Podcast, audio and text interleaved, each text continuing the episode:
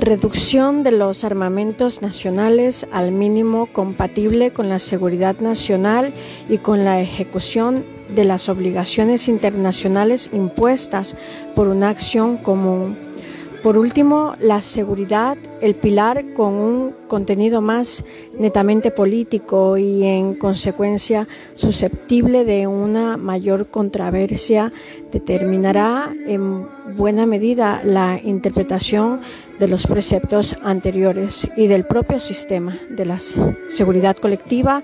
Según el AR 10, los miembros de la sociedad se comprometerían a respetar y mantener contra toda agresión exterior la integridad territorial y la independencia política de todos sus miembros. La eficiencia de esa garantía para el mantenimiento de la paz preveía un sistema punitivo contra todo Estado que recurriese a la guerra, contraviniendo la legalidad del pacto, se establecía un procedimiento de sanciones económicas y financieras, obligatorias y aplicadas automáticamente y medidas militares facultativas.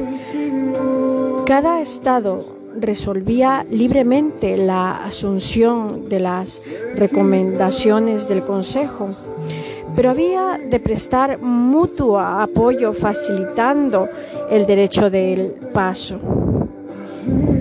Si procediese a la fuerza internacional encargada de ejecutar las resoluciones del Consejo, el AR 17, hacía extensión este sistema en los cuales de agresión protagonizados por estados no pertenecientes a la sociedad. Aplicación práctica. En los primeros años dio sus frutos. Así, en el problema de las minorías, ninguna cuestión llegó a amenazar la paz europea.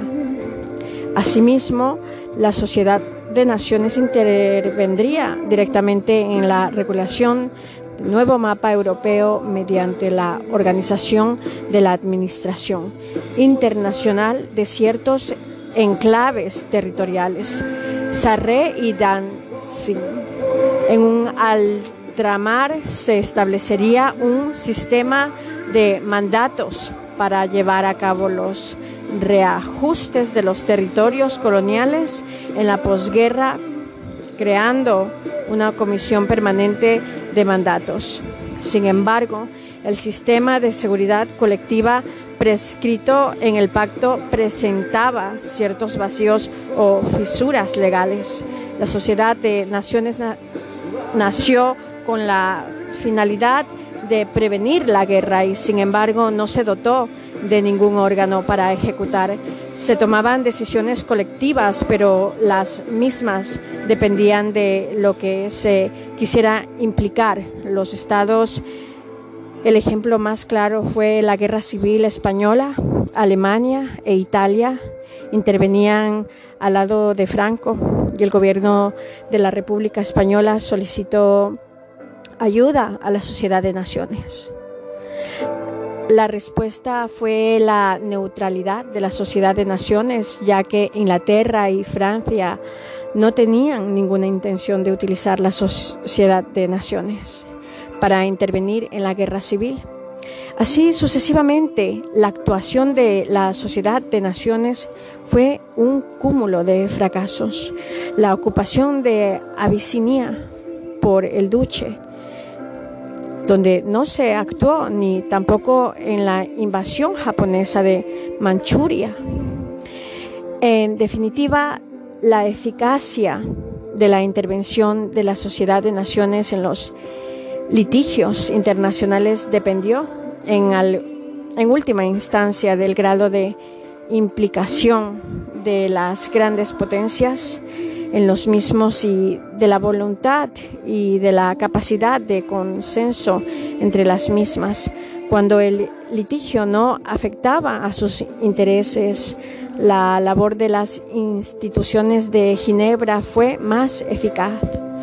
Pero no todo fue negativo. La Sociedad de Naciones sirvió como experiencia para futuras organizaciones de ámbito universal, dando una cierta base moral de búsqueda de la paz internacional. Los estados secundarios encontraron en la sociedad un foro de neutralidad donde, vez de hablar de guerra, de, se hablase de, de vías pacíficas por salvaguardar la paz internacional y por último constituyó una experiencia de inestimable valor en la construcción de la sociedad internacional contemporánea, siendo la paz y la seguridad internacional sus objetivos prioritarios, como lo son de Naciones Unidas, desde esa perspectiva, las fechas de 1919, Pacto de la Sociedad de Naciones, 1928, Pacto Brian Kellogg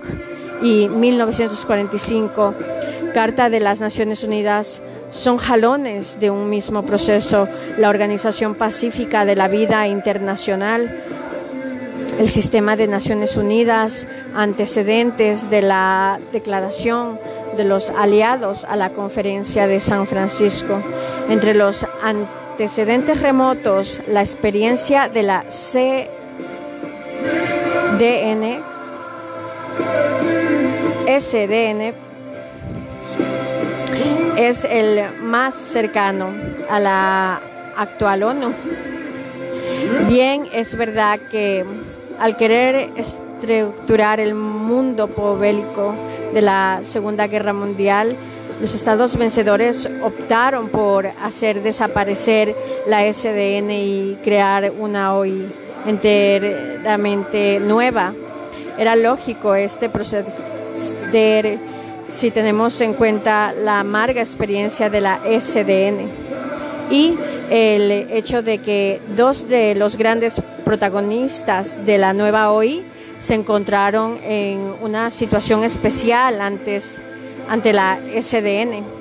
Los EEUU Estados Unidos no participaron en la misma. Al negarse el Senado a ratificar el pacto, la URSS había sido expulsada por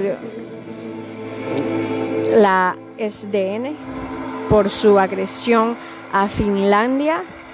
Estos dos hechos fueron la causa principal de que el SDN no se mencionara en los trabajos preparatorios y en la conferencia de San Francisco más que en contadísimas ocasiones como antecedentes próximos de la ONU encontramos la Declaración de los Aliados, firmada en Londres el 12 de junio de 1941 por representantes de 14 países aliados y la importantísima declaración conjunta, la denominada Carta del Atlántico, firmada por Rosenberg y Churchill. El 14 de agosto de 1941, dicha carta contenía ocho puntos que recuerdan en buena medida a las líneas directrices de los 14 puntos de Wilson. Otro paso importante fue la Declaración de Washington o Declaración de las Naciones Unidas, que suscriben 26 naciones y 1 de, de enero de 1942 en la que se sientan las bases sobre las que habría de sustentarse la política exterior y el nuevo orden del mundo, los ocho principios que se contienen en la Carta y que se reafirman en la Declaración son renuncia a todo a toda expansión territorial prohibición de cambios territoriales contra la voluntad libremente expresada de los pueblos respectivos, respeto al derecho de cada pueblo a escoger libremente su forma de gobierno, igualdad de acceso para todos los estados al comercio de materia primas íntima colaboración entre todas las naciones en materia económica, establecimiento de una paz entre todas las naciones que les permita vivir en seguridad dentro de sus fronteras y libre a los hombres del miedo y la necesidad. Libertad de los mares. Renuncia al uso de la fuerza. Desarme los vencidos como primer paso para un sistema de seguridad permanente. Un hito de la ONU fue la Declaración de Moscú de 30 de octubre de 1943, firmada por los representantes las cuatro grandes potencias siguientes, Estados Unidos, Reino Unido, URSS y China. En ella se hablaban del deseo de perpetuar URSS. Rusa, estoy pensando, es esta la Unión Soviética. En ella se hablaba del deseo de, de perpetuar en tiempos de paz la comunidad de las grandes potencias impuestas por las necesidades de los tiempos de guerra. Se hablaba también de establecer una organización internacional encargada de mantener la paz.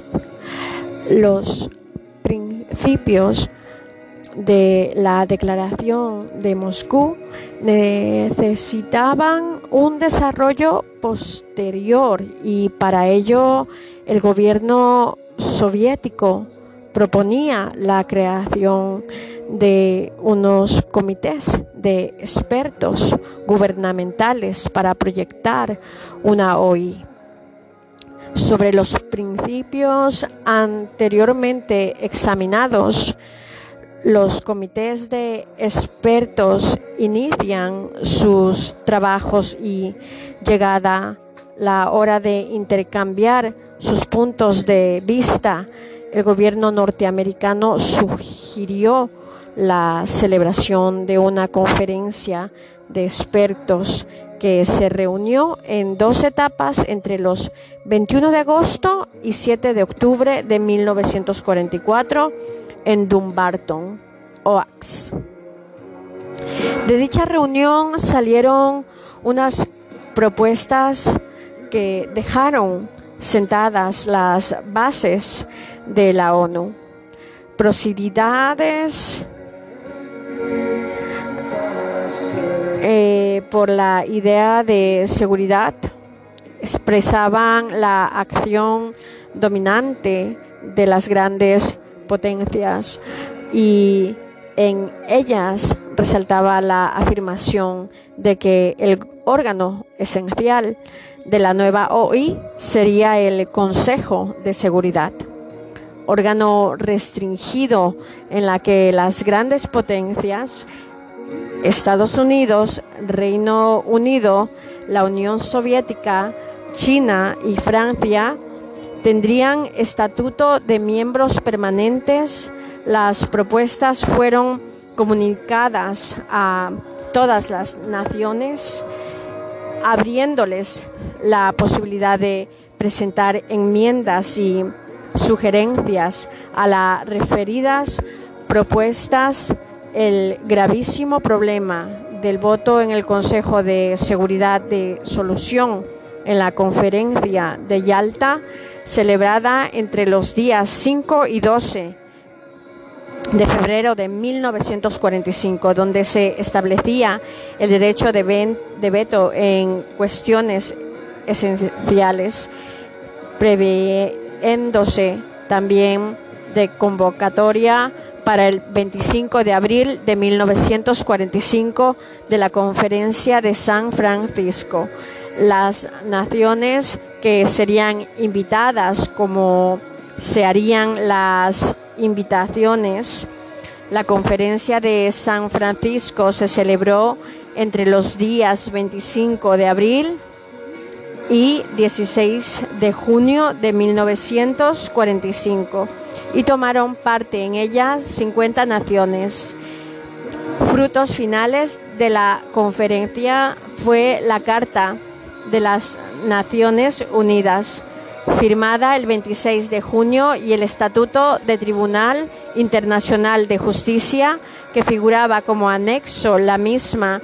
La Asamblea General pudo celebrar su primer reunión en Londres entre los días 10 de enero a 14 de febrero de 1946. La Carta de las Naciones Unidas. La Carta de las Naciones Unidas es el tratado fundamental de la nueva Organización Internacional Política y General, la ONU, firmada por delegados de 50 naciones en San Francisco. Es interesante señalar que en estos 50 estados de África solo participaron Etiopía y Liberia. Casi todos eran europeos y latinoamericanos con perspectiva occidental. No se limitó a reproducir la propuesta de Dumbarton Oaks, ya que los esfuerzos de pequeños y medianos estados lograron introducir importantes modificaciones. Si en la conferencia de San Francisco no fue posible alterar la fórmula de Yalta, donde se mantenía el derecho de veto de las grandes potencias, sí fue posible, en cambio, introducir en la Carta una ideología y una misión pacificadora. Propósitos AR 1 Carta. Mantener la paz y la seguridad internacionales y con tan fin tomar medidas colectivas eficaces para prevenir y eliminar amenazas a la paz y lograr por medios pacíficos el adjunte o arreglo de controversias y situaciones internacionales susceptibles de conducir a quebrantamientos de la paz. Fomentar entre las naciones relaciones de amistad basadas en el respeto al principio de igualdad de derechos y al de la libre determinación de los pueblos, realizar la cooperación internacional en la solución de problemas internacionales de carácter económico, social, cultura o humanitario y en el desarrollo y estímulo del respeto a los derechos humanos y a las libertades fundamentales de todos sin hacer distinción por motivos de raza, sexo, idioma o religión, servir de centro de armonice los esfuerzos de las naciones por alcanzar estos propósitos comunes. Principios AR 2 Carta, principio de la igualdad soberana de los estados. La organización está basada en el principio de igualdad soberana de todos sus miembros.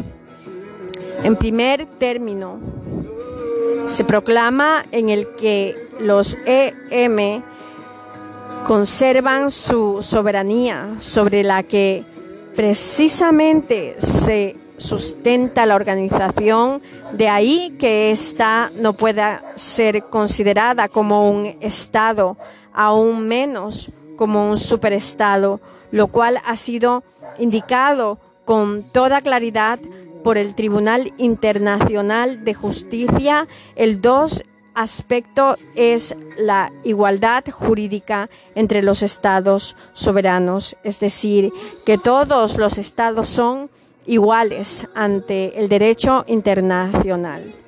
Principio de la buena fe.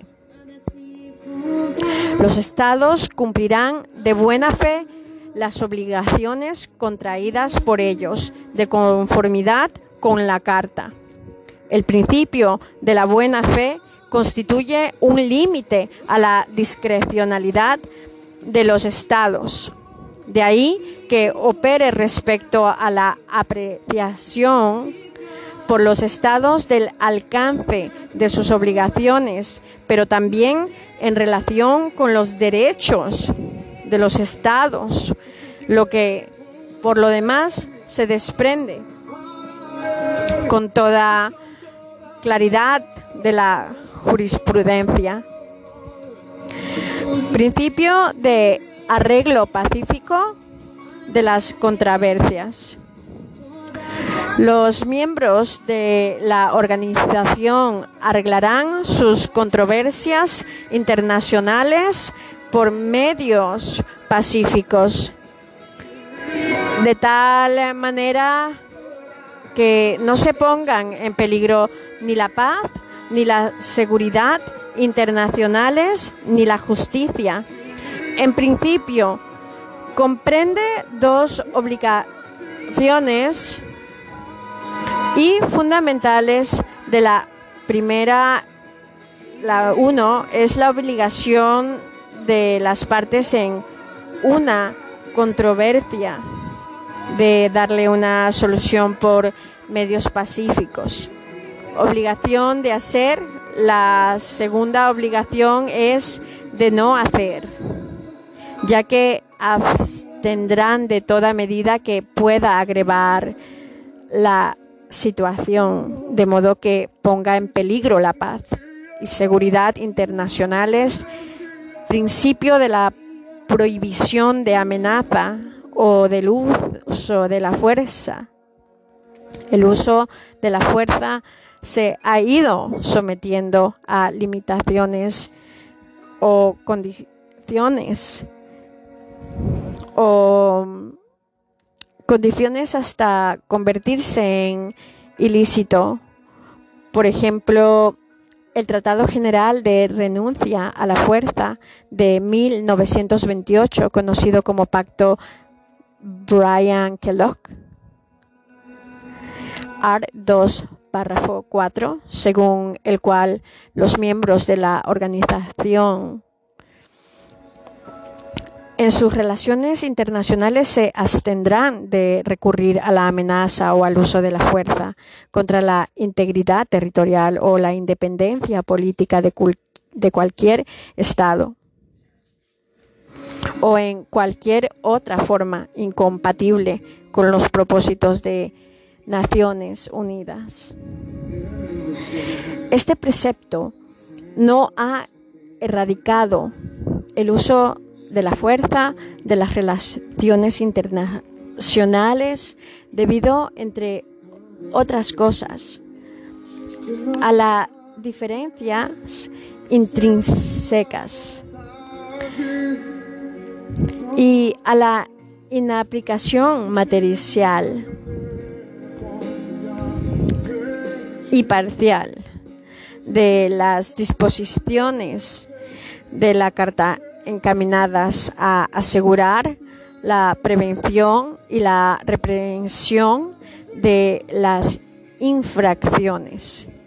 Sin embargo, las deficiencias de la organización internacional no delitaban el carácter imperativo de este principio, como se desprende la sentencia de Tribunal Internacional de Justicia en el asunto del estrecho de Fu 1949. Principio de la asistencia en las Naciones Unidas. AR 2, párrafo 5 de la Carta. Los miembros de la organización prestarán a esta toda clase de ayuda en cualquier acción que ejerza de conformidad con esta carta y se abstendrán de dar ayuda a Estado alguno contra el cual la organización estuviera ejerciendo acción preventiva o coactiva. Principio de la autoridad de las Naciones Unidas. La organización para que los estados que no son miembros de las Naciones Unidas se conduzcan de acuerdo con estos principios en la medida que sea necesaria para mantener la paz y la seguridad internacionales. AR 2. El número de miembros de las Naciones Unidas se elevaba en 1993, con Sudán del Sur como el último de ellos en ser admitido respecto a la adquisición del estatus de miembro de las NU. La Carta hace una distinción entre miembros originarios A3 y admitidos A4. La distinción solo tiene efectos respecto al procedimiento de admisión, pues ambas categorías de miembros gozan de los mismos derechos y están sometidos a las mismas obligaciones. Los derechos especiales de los miembros permanentes del Consejo de Seguridad no derivan de la pertenencia a una u otra categoría. Miembros originarios en la Carta, lo mismo que ocurría con el pacto de la SDN. SDN. Tiene la condición de originarios, los beligerantes, vencedores, los miembros originarios de la organización son los 50 participantes de la conferencia de San Francisco. Además de Polonia, que no participó en la misma por encontrarse en el periodo de unificación de sus gobiernos, pero que como firmante de la Declaración de las Naciones Unidas de 1942 fue considerada como miembros originarios. Con ella se eleva al 51 a 51 el número de estos miembros.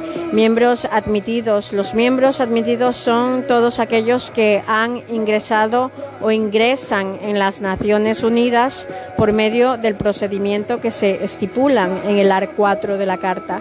Condiciones de fondo para la admisión, el AR 4.1 establece podrán ser miembros de las Naciones Unidas todos los demás estados amantes de la paz que acepten las obligaciones consignadas en esta carta y que, a juicio de la organización, estén capacitados para cumplir dichas obligaciones y que se hallen dispuestos a hacerlo.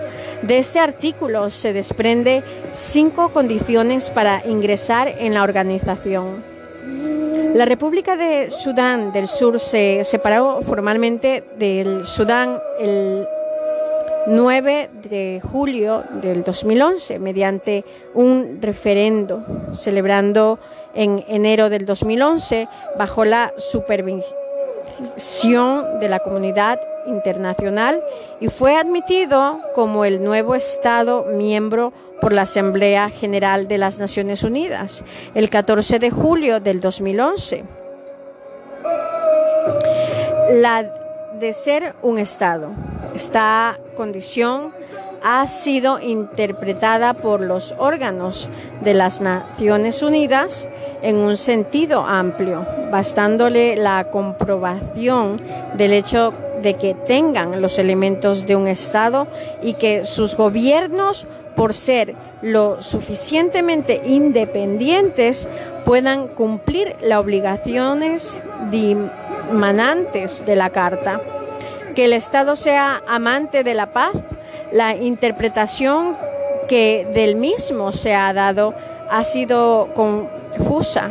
La colocación de este precepto en la carta es aplicable si se tiene en cuenta que la ONU nació como consecuencia del acuerdo del bloque vencedor en la Segunda Guerra Mundial y en unas circunstancias en que la guerra todavía no había terminado, hoy en día carece de significación esa condición.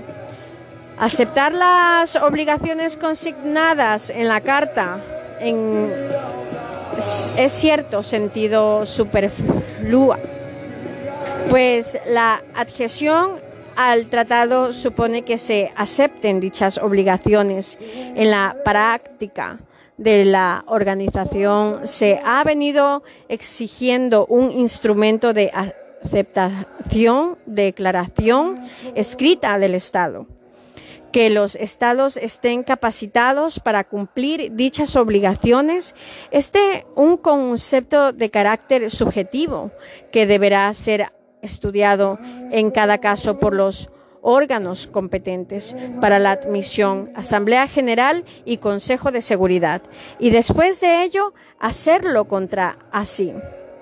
Una última condición tiene un carácter aún más subjetivo. Se trata de que el Estado, Estado capacitado para cumplir las obligaciones, se halle dispuesto a hacerlo.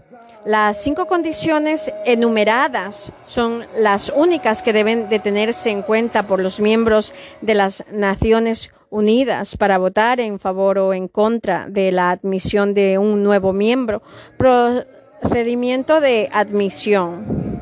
Además de cumplir los futuros miembros las cinco condiciones examinadas, se requiere que se sometan a un procedimiento de admisión de orden procesal que está recogido en el AR 4.2 de la Carta y dice la admisión de tales estados como miembros de las Naciones Unidas se efectuará por decisión de la Asamblea General a recomendación del Consejo de Seguridad.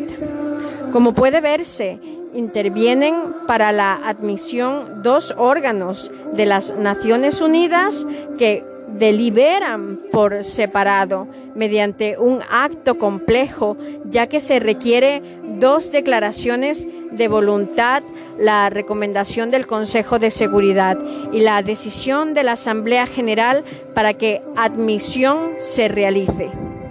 El Tribunal Internacional de Justicia establece que justicia establece que un Estado no puede ser admitido por decisión de la Asamblea General cuando el Consejo de Seguridad no ha recomendado su admisión, bien porque el Estado candidato no haya obtenido la mayoría requerida o bien porque un miembro permanente haya votado en contra respecto a la resolución de tendente a recomendar su admisión.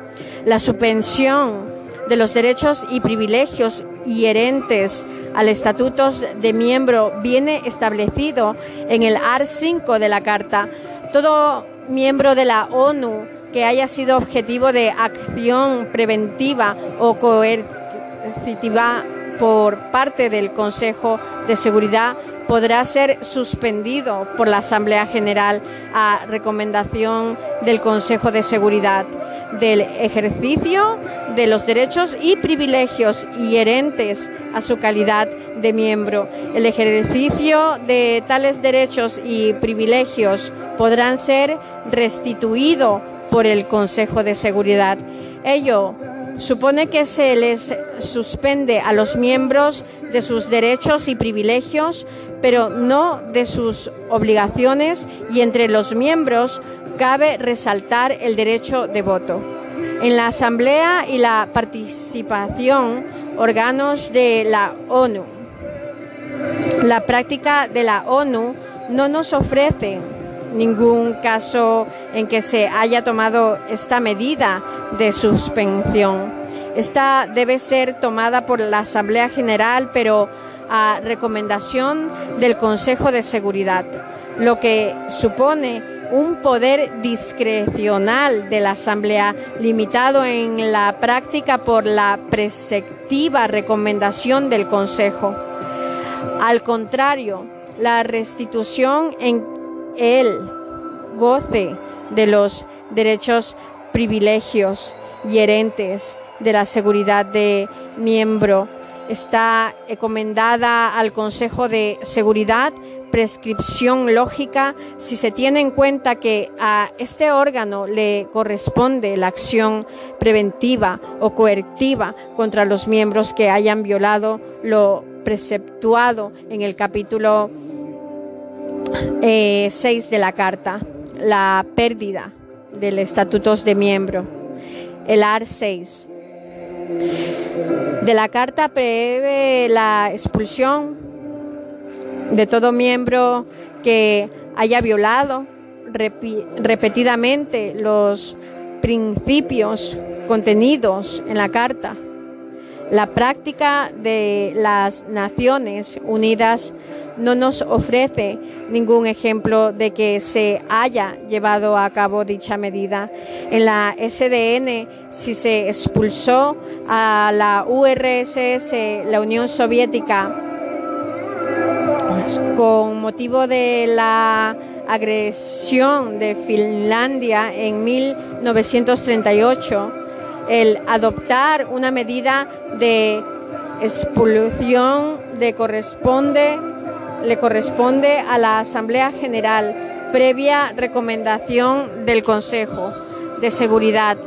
Por analogía, cabe emplear el derecho de veto contra la expulsión lo mismo que se hace para la admisión. La retirada voluntaria de la ONU no está prevista en la Carta, pero la práctica nos hace afirmar la posibilidad de retirada. En efecto, por carta de enero de 1965, Indonesia, circunstancias actuales las referidas circunstancias eran puramente políticas, pues se había elegido a Malasia como miembro del Consejo de Seguridad, estado que no estaba reconocido por Indonesia. La Asamblea General y el Consejo de Seguridad no tomaron ninguna decisión al respecto pero Indonesia dejó de contribuir a los gastos de la organización y de figurar en la lista de miembros. Dieciocho meses más tarde anunciaba por telegrama su decisión de reanudar su plena cooperación con las Naciones Unidas y su participación en las actividades como poco después.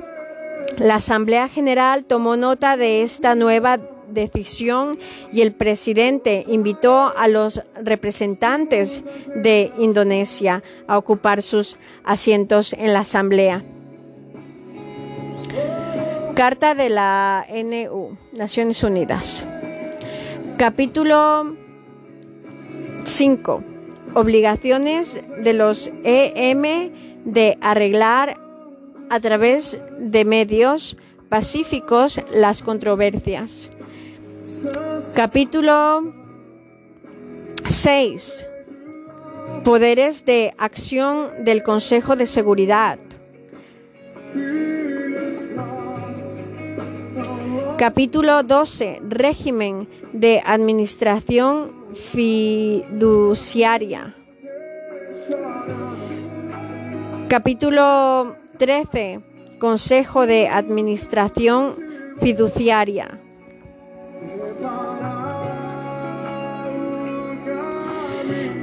La estructura institucional de Naciones Unidas, ideas generales sobre la distribución de competencias El criterio central que presidió la redacción de la Carta de las Naciones Unidas fue el de llegar a una clara división funcional y a un equilibrio institucional. A cada órgano principal de los seis se le encomendaron determinadas funciones especial, específicas son órganos principales autónomos, la Asamblea General y el Consejo de Seguridad y, naturalmente, el Tribunal Internacional de Justicia.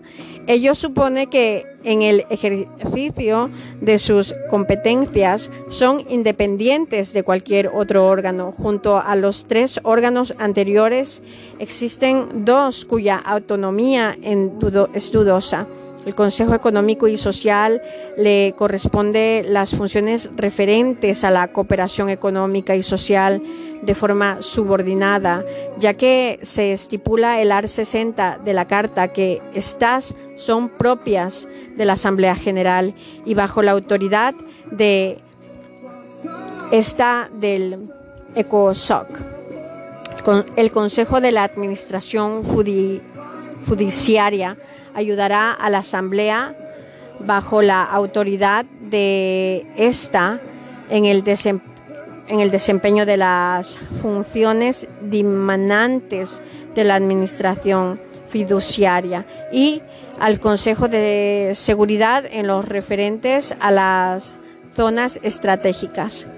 Finalmente, es calificado como órgano principal por la Carta el secretario general pero su autonomía de derecho es muy reducida y sus funciones están configuradas con el carácter de auxiliares, ya que se le encomienda la misión de ser secretario de la Asamblea General y de los tres consejos, y se añade que desempeñará las demás funciones que le encomienden dichos órganos, AR 98. Esta situación ha sufrido el curso de los últimos años, un cambio muy profundo al encomendable cada vez más mayor número de funciones políticas y diplomáticas en las que, como es lógico, actuó con una grande y evidente autonomía. La aplicación orgánica de las Naciones Unidas se ha llevado a cabo por medio de la multiplicación de los órganos subsidiarios al amparo de la autorización expresa contenida en el AR 7.2 de la Carta, que faculta a establecer los órganos que se estimen necesarios. Los propios órganos subsidiarios han sido facultados en algunas ocasiones para crear a su vez órganos subsidiarios. Por ejemplo, la autorización concedida por la Asamblea General a la UNICEF órgano subsidiario del ECOSOC, para crear los comités que estimará necesarios y convenientes. Ni el número, ni sus competencias, ni la designación de subsidiarios debe ser entendida en el sentido de que sean necesariamente secundarios. La subsidiariedad viene marcada por el procedimiento por el que han nacido y por la dependencia del órgano que los ha creado, pero no por sus competencias. Baste citar órganos subsidiarios de la importancia de la Conferencia de las Naciones Unidas para el Desarrollo, PNUD, cuyas competencias pueden ser comparadas en importancia a las de algunos organismos especializados. Órganos principales, composición, funcionamiento y competencias. La Asamblea General es un órgano de competencia general. Está compuesta por todos los miembros de la organización que se hacen representar en la misma por medio de cinco delegados y un número igual de suplentes. Su funcionamiento no es permanente, ya que se reúne una vez al año en sesión ordinaria, pero puede reunirse también en sesiones extraordinarias para ver que las circunstancias no exijan o en sesiones extraordinarias de emergencia, estas últimas a petición del Consejo de Seguridad o de la mayoría de los miembros de las Naciones Unidas. Las decisiones en cuestiones importantes serán tomadas por mayoría de dos a tres de los miembros presentes y votantes. En el resto de las cuestiones rige la regla de mayoría simple de presentes y votantes. El trabajo de la Asamblea General se lleva a cabo en pleno o bien a través de comisiones. Debido a la enorme cantidad de temas, la Asamblea asigna la mayor parte de estas a sus seis comisiones principales. Las comisiones principales de la Asamblea General de las Naciones Unidas fueron creadas de acuerdo con el artículo 96 del reglamento de la Asamblea General, el cual establece que la Asamblea General podrá crear las comisiones que considere necesarias para el ejercicio de sus funciones. Dichas comisiones se caracterizan por al, por al igual que en la Asamblea General cada uno de los Estados miembros que forman a las Naciones Unidas está representado por una persona y la votación se decide por mayoría absoluta de los Estados miembros presentes y votantes. Comisiones principales. Primera Comisión Desarme y Seguridad Internacional se ocupa exclusivamente de las cuestiones del desarme y otras cuestiones relacionadas con la seguridad internacional. Segunda Comisión Asuntos Económicos y Financieros se ocupa exclusivamente de los asuntos económicos y financieros. Esta comisión tiene la responsabilidad fundamental de dar seguimiento a los temas vinculados a la agenda del desarrollo sostenible y de la cooperación internacional para el desarrollo de igual manera en el espacio a través del cual la Asamblea General emite recomendaciones para el mandamiento de la estabilidad del sistema financiero y la promoción del comercio internacional entre sus funciones. También se encuentra la revisión de los informes que emite el Consejo Económico y Social de las Naciones Unidas, ECOSOC. Los temas principales que se tratan de la segunda comisión políticas macroeconómicas, asuntos financieros, deuda y comercio internacional, medio ambiente, biodiversidad y cambio climático, salud pública y desarrollo agricultural y seguridad alimentaria, prevención de desastres y coordinación de la asistencia humanitaria, ciencia, tecnología e innovación para el desarrollo.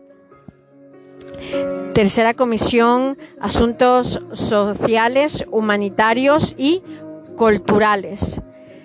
Se ocupa exclusivamente de los asuntos sociales, humanitarios y culturales. Al igual que la segunda comisión también revisa los informes del Consejo Económico y Social de las Naciones Unidas, ECOSOC. Se encarga del análisis de los derechos humanos. A escala internacional Trata todos los temas que tienen que ver como el desarrollo social, juventud, familia, prevención del delito, erradicación del consumo de drogas, cuestiones relacionadas con la mujer y la igualdad de sus derechos, erradicación de los problemas racismo, etcétera Cuarta Comisión Política Especial y de eh, Descolonización. La Comisión Política Especial y la Descolonización. Cuarta comisión, considerada una amplia gama de cuestiones que abarcan un conjunto de cinco temas relacionados con la descolonización, los efectos de la radiación atómica, las cuestiones relativas a la información, un examen amplio de la cuestión de las operaciones de mantenimiento de la paz, el examen de las misiones políticas especiales, el organismo de obras públicas y socorro de las Naciones Unidas para los refugiados de Palestina en el cercano Oriente, OOPS, el informe del Comité especial encargado de investigar las prácticas israelíes y la cooperación internacional para la utilización del espacio ultraterrestre con fines pacíficos. Además de estas cuestiones anuales el comité también examina los temas, relativos a la asistencia en la lucha contra las minas y la Universidad para la Paz. Bienal y trienal. Respectivamente, esta comisión de índole policía surgió en la vigésima octava sesión de la Asamblea General de la Fusión de la Comisión de Política Especial y de la Comisión de Administración y Fiduciaria, la cual se encargaba de la administración de territorios fideikomitidos. Actualmente existen 16 territorios no autónomos que son supervisados por esta comisión. Quinta Comisión Asuntos Administrativos y Presupuestarios. La Quinta Comisión es la comisión principal de la Asamblea General responsable de las cuestiones administrativas y presupuestarias. Trata temas como la revisión de la de los informes financieros y presupuestales internos, la revisión de programas de eficiencia interna de la Organización de Naciones Unidas, las situaciones para mejorar la situación económica de la organización y general cuestiones de financiamiento interno basada en los informes de la quinta comisión. La Asamblea General examinará y aprobará el presupuesto de la organización de conformidad con el capítulo 5, artículo 17 de la Carta de las Naciones Unidas. Sexta Comisión Jurídica es el foro principal dedicado al examen de las cuestiones jurídicas de la Asamblea General de Naciones Unidas, en especial los temas en estudio por la Comisión de Derecho Internacional, CDI, y la Corte Internacional de Justicia. Algunas cuestiones se discuten solo en sesión plenaria y no en las comisiones principales. Todas las cuestiones se someten a votación en sesión plenaria por lo común. Hacia el final del periodo de sesiones, luego de que las comisiones hayan concluido el examen de esas cuestiones y presentado proyectos de resolución al Pleno de la Asamblea General. La votación en las comisiones principales es por mayoría simple. Además, hay dos comisiones de procedimiento. ¿Dónde estabas?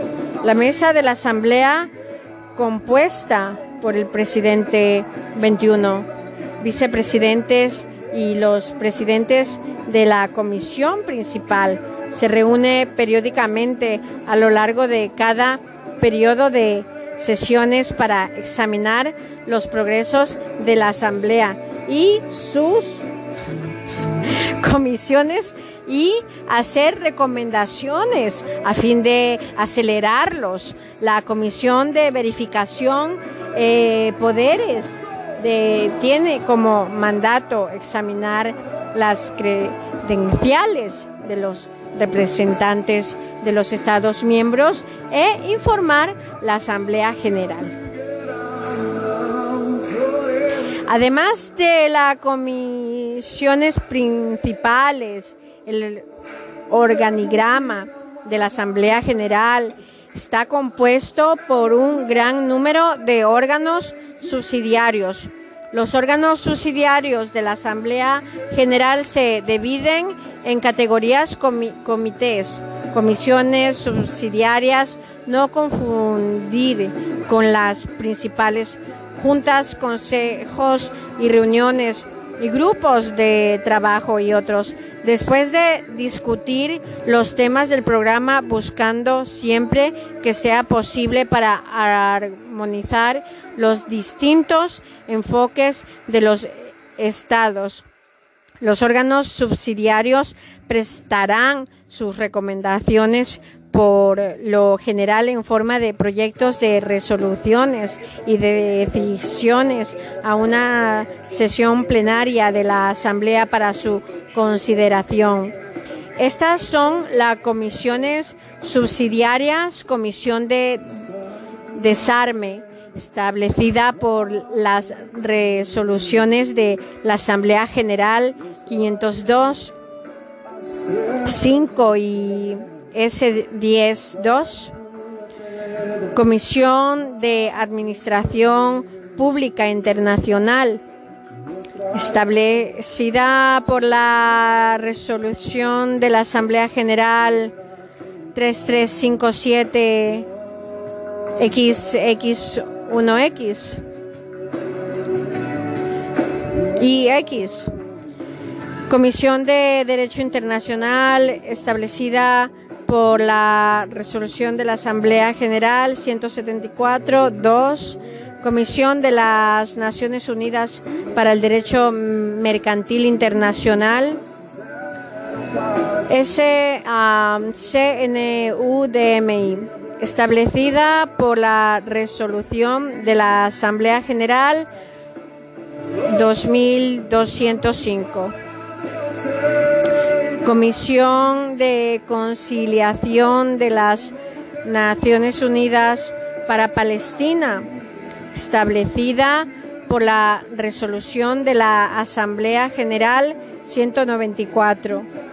Comisión de Consolidación de la Paz de las Naciones Unidas establecida por la resolución de la Asamblea General 60-180 y por la resolución del Consejo de Seguridad 1645-2005 y 1646-2005.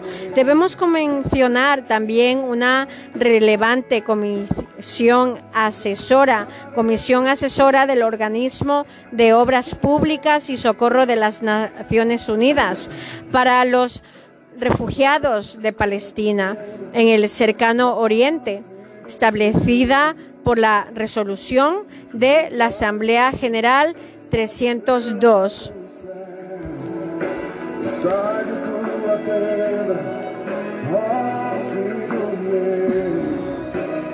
Quince. Tal como señalábamos más arriba, además de las comisiones, la Asamblea cuenta con otro amplio número de órganos subsidiarios como comités, juntas, consejos y reuniones y grupos de trabajo, aunque carecen de obligatoriedad jurídica para los gobiernos, las decisiones de la Asamblea están sustentadas por el peso de la opinión pública mundial respecto de los principales problemas internacionales y por la autoridad moral de la comunidad internacional, la Asamblea General puede constituir comisiones mixtas o especiales para examinar una cuestión en concreto. El número de comités es muy amplio, en los que podemos encontrar comités asesores, comités ejecutivos, comités especiales, comités de alto nivel, etcétera. Destacaríamos, por ejemplos, Consejo de Derechos Humanos establecido por la resolución de la Asamblea General 60-251 y el Consejo de la Universidad de las Naciones Unidas establecido por la resolución de la Asamblea General 3081.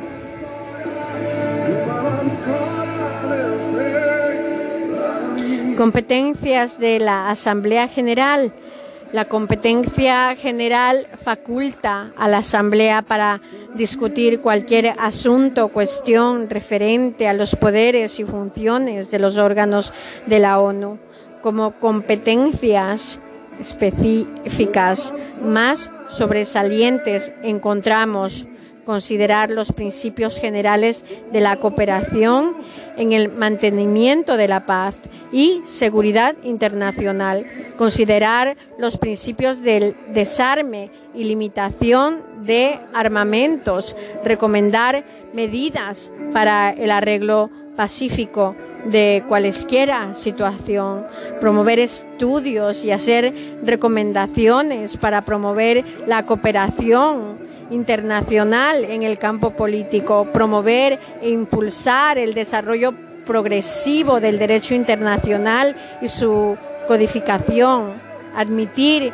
suspender y expulsar a los miembros de la ONU, fijar las cuotas o contribuciones de los miembros, examinar y aprobar el presupuesto de la organización, dictarse su propio reglamento interno, establecer órganos subsidiarios, fomentar la cooperación internacional en materias de carácter económico, social, cultural, educativo, sanitario, etcétera.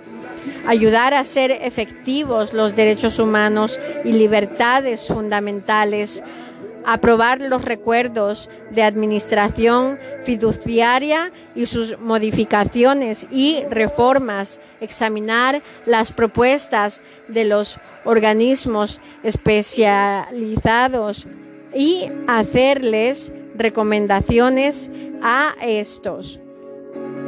Elegir los miembros no permanentes del Consejo de Seguridad, a todos los miembros del ECOSOC, a los jueces del TIJ y al secretario general adoptar las reformas de la Carta y convocar la conferencia general para su revisión, las, las funciones descritas a título meramente enumerativo y sin pretensiones de haberlas agotado, ponen de manifiesto la amplitud de las cuestiones que caen bajo la competencia de la Asamblea General.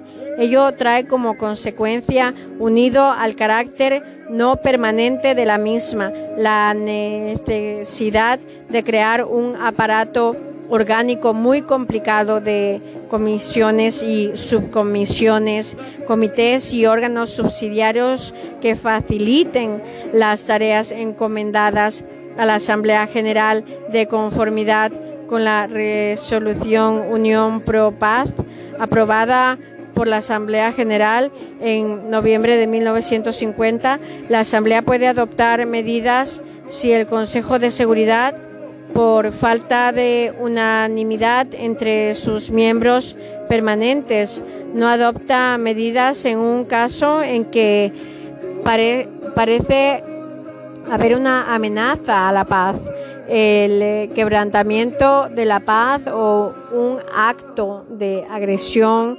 La Asamblea está facultada para considerar el asunto inmediatamente por el fin de recomendar a los miembros la adopción de medidas colectivas, inclusive en casos de quebrantamiento de la paz o de un acto de agresión, el empleo de la fuerza armada si fuera necesario para mantener o restablecer la paz la seguridad internacionales, el Consejo de Seguridad. Otro de los órganos principales autónomos es el Consejo de Seguridad, cuya misión capital es el de mantener la paz y seguridad internacionales. En la Carta de las Naciones Unidas se establecieron seis órganos principales en la organización, incluido el Consejo de Seguridad. La responsabilidad primordial en el mantenimiento de la paz y la seguridad internacionales corresponde al Consejo de Seguridad, que podrá reunirse cada vez que la paz se vea amenazada. Todos los miembros de las Naciones Unidas se comprometen a aceptar y aplicar las decisiones del Consejo de Seguridad. El Consejo de Seguridad tiene el poder de adoptar decisiones que los Estados miembros están obligados a aplicar en virtud de la Carta. El Consejo de Seguridad está compuesto actualmente por 15 miembros. Cinco de ellos tienen el carácter de permanentes, China, Estados Unidos, Federación Rusa, Francia y Reino Unido, de Gran Bretaña, eh, Irlanda del Norte y los restantes 10 son elegidos por la Asamblea General por un periodo de dos años, no siendo reelegibles para el periodo, inmediatamente siguiente teniendo en cuenta su contribución al mantenimiento de paz y a una distribución geográfica equitativa. El funcionamiento está previsto que pueda hacerse de forma permanente, para lo cual lo EM debe tener en todos momentos un representante en la sede de la ONU. Este órgano celebra reuniones periódicas y es frecuente que se reúna con carácter de urgencia, dadas sus competencias relativas al mantenimiento de la paz. Respecto a las votaciones, el Consejo de Seguridad, la Carta distingue entre las decisiones sobre cuestiones de procedimiento en las que se requiere para su adopción el voto afirmativo de nueve miembros cualesquiera, pero incluido en este número el de los cinco miembros permanentes del Consejo de Seguridad, las decisiones para las demás cuestiones que requieren el voto de nueve miembros, esto se denomina derecho de veto. El uso que han hecho de los cinco miembros permanentes ha bloqueado en no pocas ocasiones de la acción del Consejo de Seguridad, haciéndolo inoperante. Contra el uso y el abuso del veto. Se ha procurado buscar algunas medidas, considerar que la ausencia de un, de un miembro permanente no supone el ejercicio de veto. Se considera que la abstención de votar de un miembro permanente no supone vetar la decisión la parte de una controversia se abstendrá de votar. Con ello, el derecho de veto queda prácticamente limitado. Otra práctica original puede evitar el veto, el método del consensus. Debatida una cuestión en el seno del Consejo, el presidente, en calidad de tal y no como representante de un EM. Resume el debate y saca las conclusiones manifestando que ellas expresan la voluntad del Consejo en su conjunto, salvo objeción por parte de algún miembro, si esta última no se presenta de la decisión de toma por unanimidad unanimidad. unanimidad. De facto, pero sin recurrir a votación. El último procedimiento para evitar el derecho de veto consiste en ir fijado por medio de listas las cuestiones que son consideradas de procedimiento y por tanto no sujetas a derecho de veto o procurar la, la ampliación de las mismas.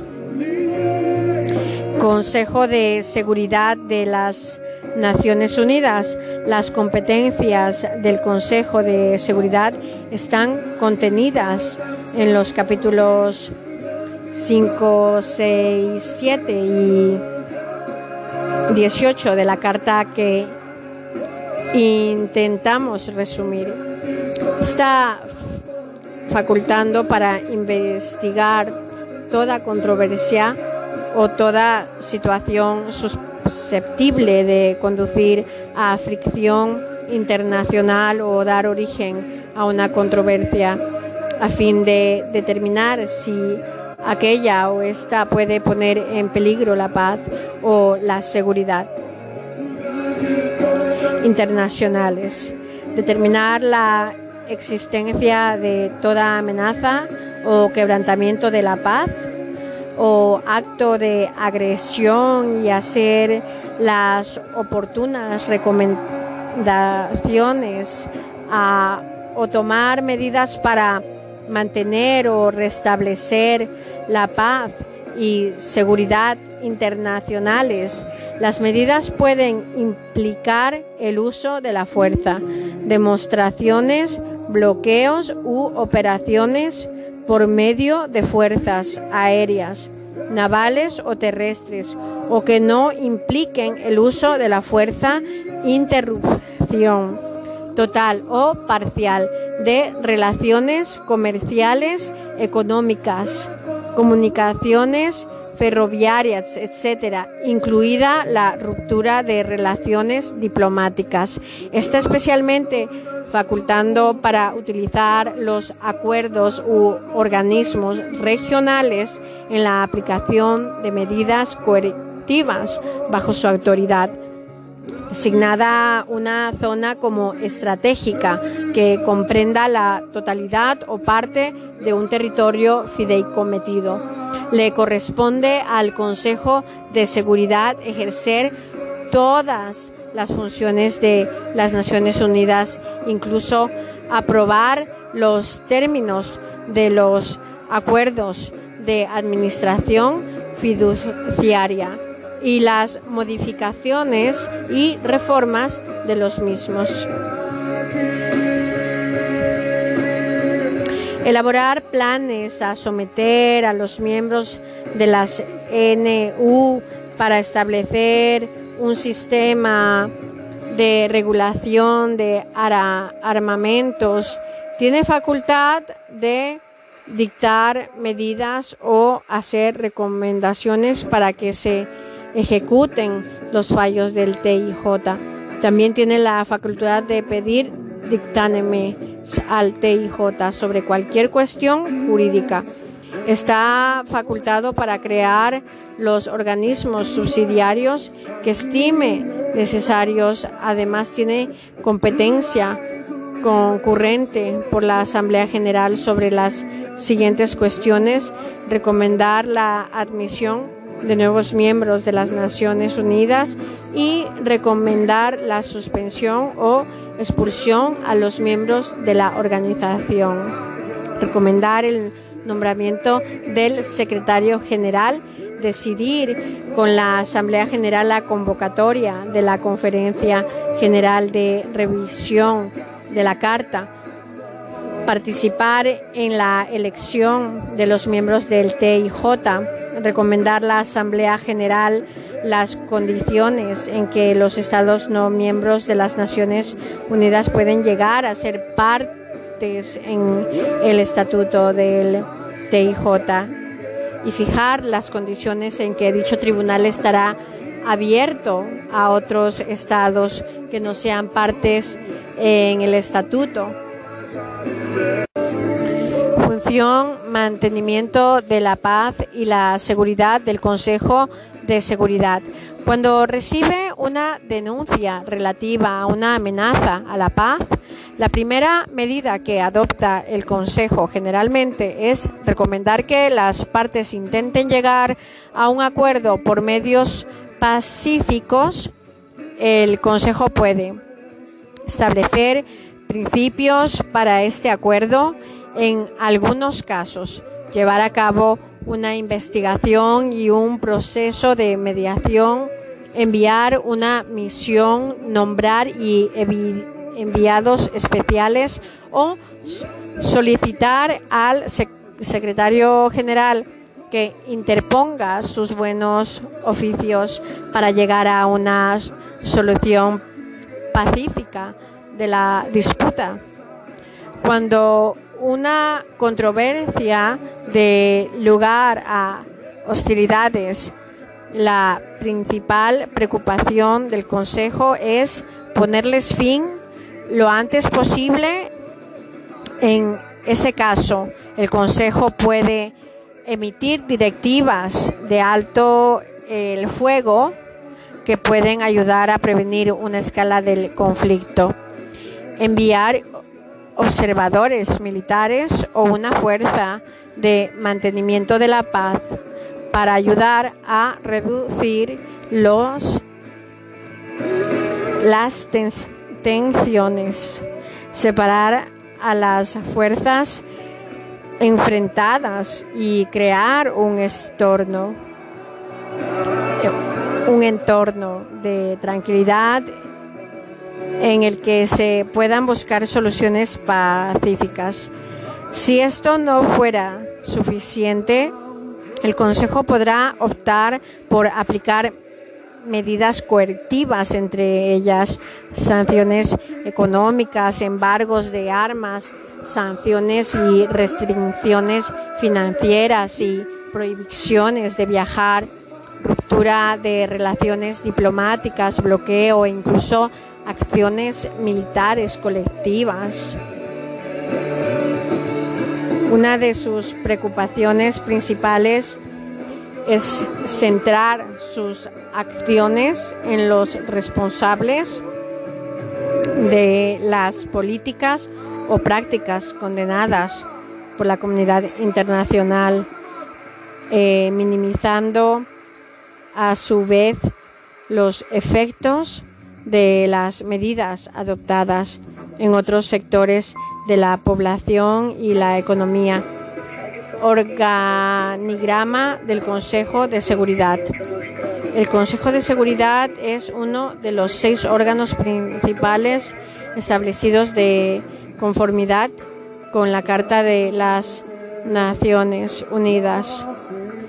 Debido a la manera en la que está organizado, puede funcionar de forma ininterrumpida y un representante de cada uno de sus miembros debe estar siempre presente en la sede de las Naciones Unidas para cumplir sus funciones. El Consejo de Seguridad ha creado una serie de órganos subsidiarios que se centran en temas específicos. El artículo 29 de la Carta de las Naciones Unidas dispone que el Consejo de Seguridad podrá establecer los organismos subsidiarios que estime necesarios para el desempeño de sus funciones. Esta posibilidad se recoge también en el artículo 28 del reglamento provisional del Consejo. Todos los comités y grupos de trabajo existentes están integrados por representantes de los 15 miembros del Consejo. El mandato de los órganos subsidiarios, ya sean comités o grupos de trabajo, pueden variar desde tratar asuntos de procedimiento por ejemplo, documentación y procedimientos, reuniones realizadas fuera de la sede, hasta abordar cuestiones sustantivas, por ejemplo, regímenes de sanciones, lucha contra el terrorismo, operaciones de mantenimiento de la paz.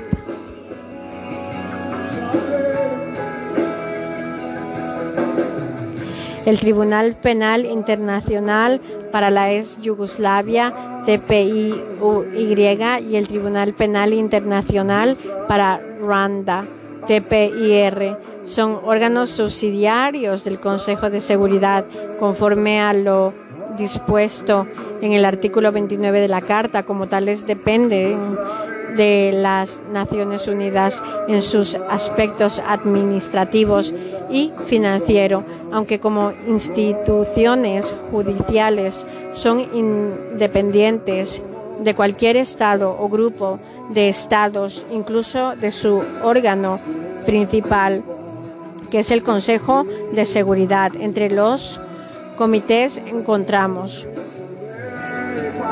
Comité contra el Terrorismo. El Comité contra el Terrorismo, basándose en lo dispuesto en las resoluciones 1373-2001 y 1624-2005 del Consejo de Seguridad trabaja para fortalecer las capacidades de los Estados miembros de las Naciones Unidas para combatir las actividades terroristas dentro de sus fronteras y en todas las regiones.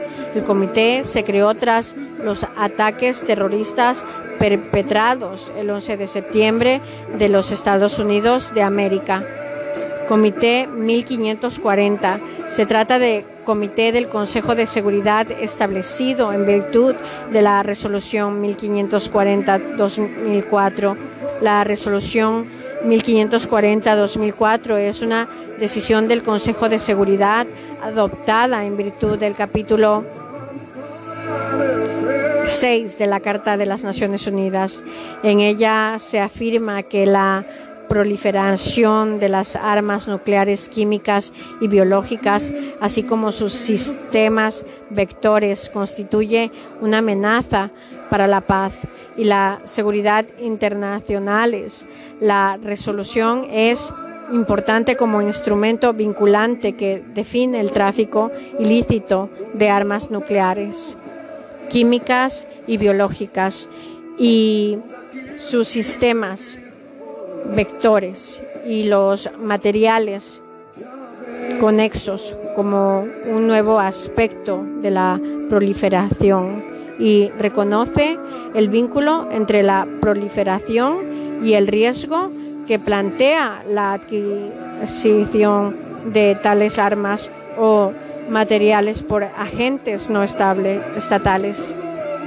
incluidos los terroristas, mientras que otros instrumentos jurídicos internacionales regulan principalmente las actividades de los estados. La resolución 1540-2004 aborda la amenaza que representa los agentes no estatales y establece de manera explícita que los estados deben abstenerse de prestar cualquier tipo de apoyo a esos agentes para actividades relacionadas con la proliferación e impedir su participación en actividades ilícitas de esa índole.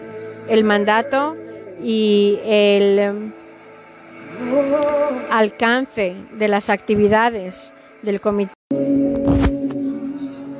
1540 al presidente del Consejo de Seguridad el comité trata de promover la aplicación de la resolución mediante el diálogo, la divinculación, la asistencia y la cooperación utilizando varios instrumentos como la matriz del Comité 1540, un formulario modelo sobre asistencia, la instrumentos, a la participación en seminarios y actos pertinentes para la aplicación de la resolución y la información que se publica en su sitio web.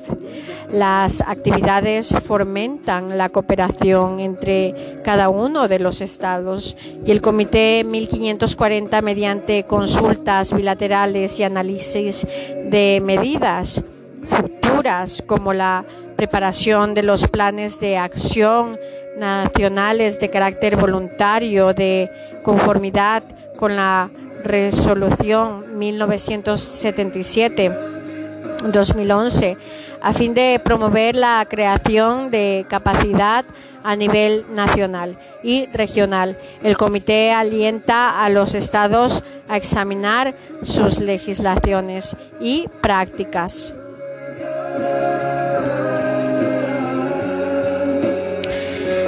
vigentes, así como a considerar las medidas necesarias para corregir las lagunas que puedan existir. Los estados deben presentar un primer informe al comité sobre las medidas que hayan adoptado o tengan previsto adoptar para aplicar la resolución Comité de Estado Mayor. El Comité de Estado Mayor ayuda a planificar las medidas de naturaleza militar que adoptan las Naciones Unidas y a regular los armamentos. Comités de sanciones especiales. La finalidad de las sanciones obligatorias es ejercer presión sobre un Estado o entidad para que respete los objetivos fijados por el Consejo de Seguridad sin recurrir al uso de la fuerza. Para el Consejo de Seguridad, las sanciones son pues un instrumento importante para hacer cumplir sus decisiones. Debido al carácter universal de las Naciones Unidas, el Consejo es un órgano especialmente apropiado para establecer y supervisar medidas de este tipo. El Consejo ha utilizado las sanciones obligatorias como instrumento para hacer respetar sus decisiones cuando se ha puesto en peligro la paz y ha fracasado la vía diplomática. Hay sanciones generales de tipo económico y comercial y otras más específicas como el embargo de armas, la prohibición de viajar a las restricciones financieras o diplomáticas. Comités permanentes y órganos especiales. Los comités permanentes tienen una composición abierta y en general se constituyeron para tratar ciertas cuestiones de procedimiento como la admisión de nuevos miembros. Los comités especiales se establecen por tiempo determinado y se encargan de cuestiones específicas. Por otro lado, también debemos mencionar las operaciones de mantenimiento de la paz y misiones políticas en las operaciones de mantenimiento de la paz. Participa personal militar, civil y de policía que trabajaba para proporcionar seguridad y prestar apoyo político. Y para la consolidación de la paz, estas operaciones son flexibles y han adoptado distintas formas. Las operaciones de mantenimiento de la paz multidimensionales que se despliegan en la actualidad de, destinan no solo a mantener la paz y la seguridad, sino también a felicitar los procesos políticos, proteger a la población civil, prestar asistencia para el desarme, desmovilización, reintegración de excombatientes, apoyar la organización de procesos electorales, proteger y fomentar los derechos humanos y ayudar a restablecer el Estado de Derecho.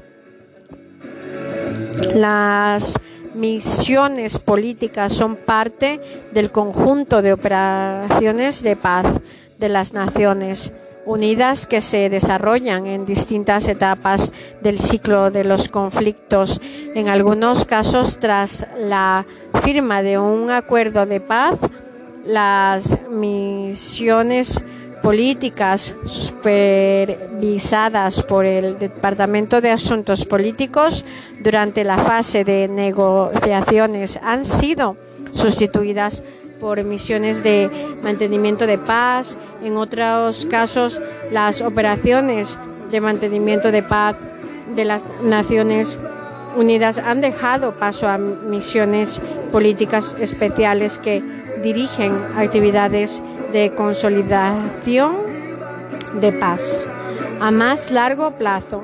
Dentro del de organigrama del Consejo de Seguridad también encontramos las Cortes y tribunales internacionales.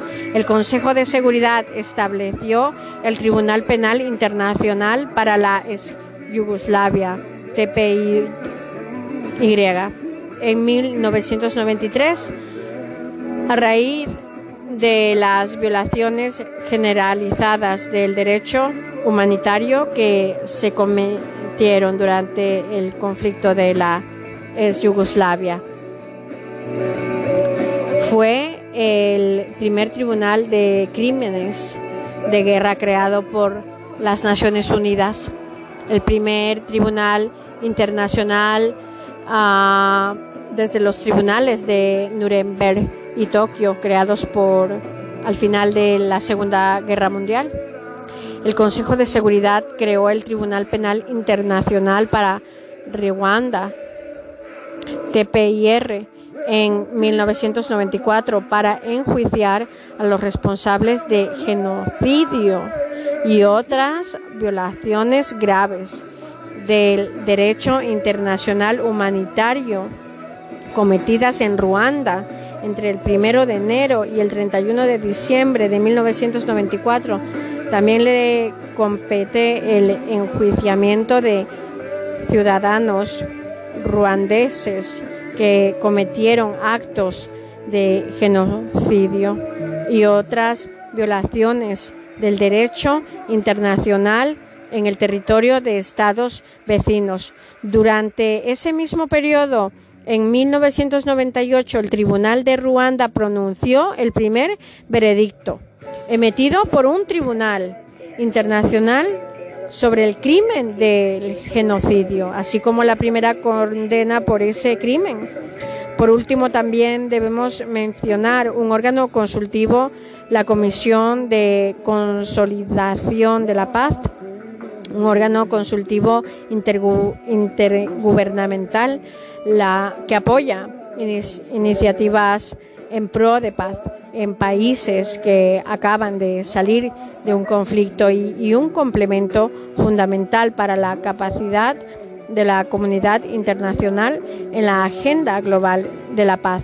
La Comisión de Consolidación de la Paz desempeña un papel singular al reunir a todos los agentes pertinentes, incluidos los donantes internacionales, las instituciones financieras internacionales, los gobiernos nacionales, los países que aportan contingentes, conseguir recursos y prestar asesoramiento sobre estas estrategias integrales de consolidación de paz y recuperación después de los conflictos y proponer esas estrategias y cuando procede poner de relieve cualquier insuficiencia que amenace con perturbar la paz.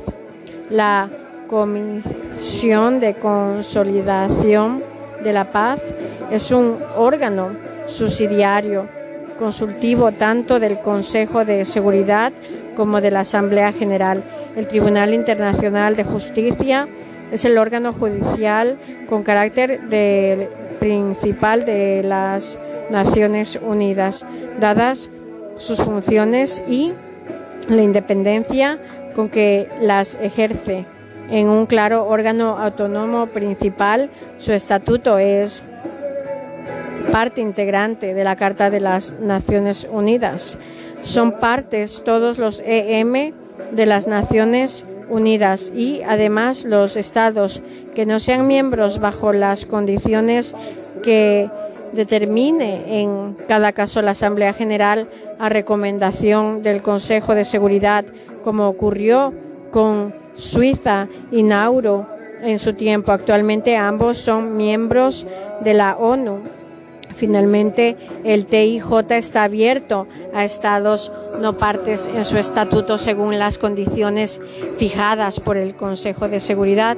La Corte desempeña una doble misión, el arreglo conforme al derecho internacional de controversias que sean sometidas por estados y la emisión de dictámenes sobre cuestiones jurídicas que le sometan los órganos, su organismo de las Naciones Unidas que tengan autorización para hacerlo.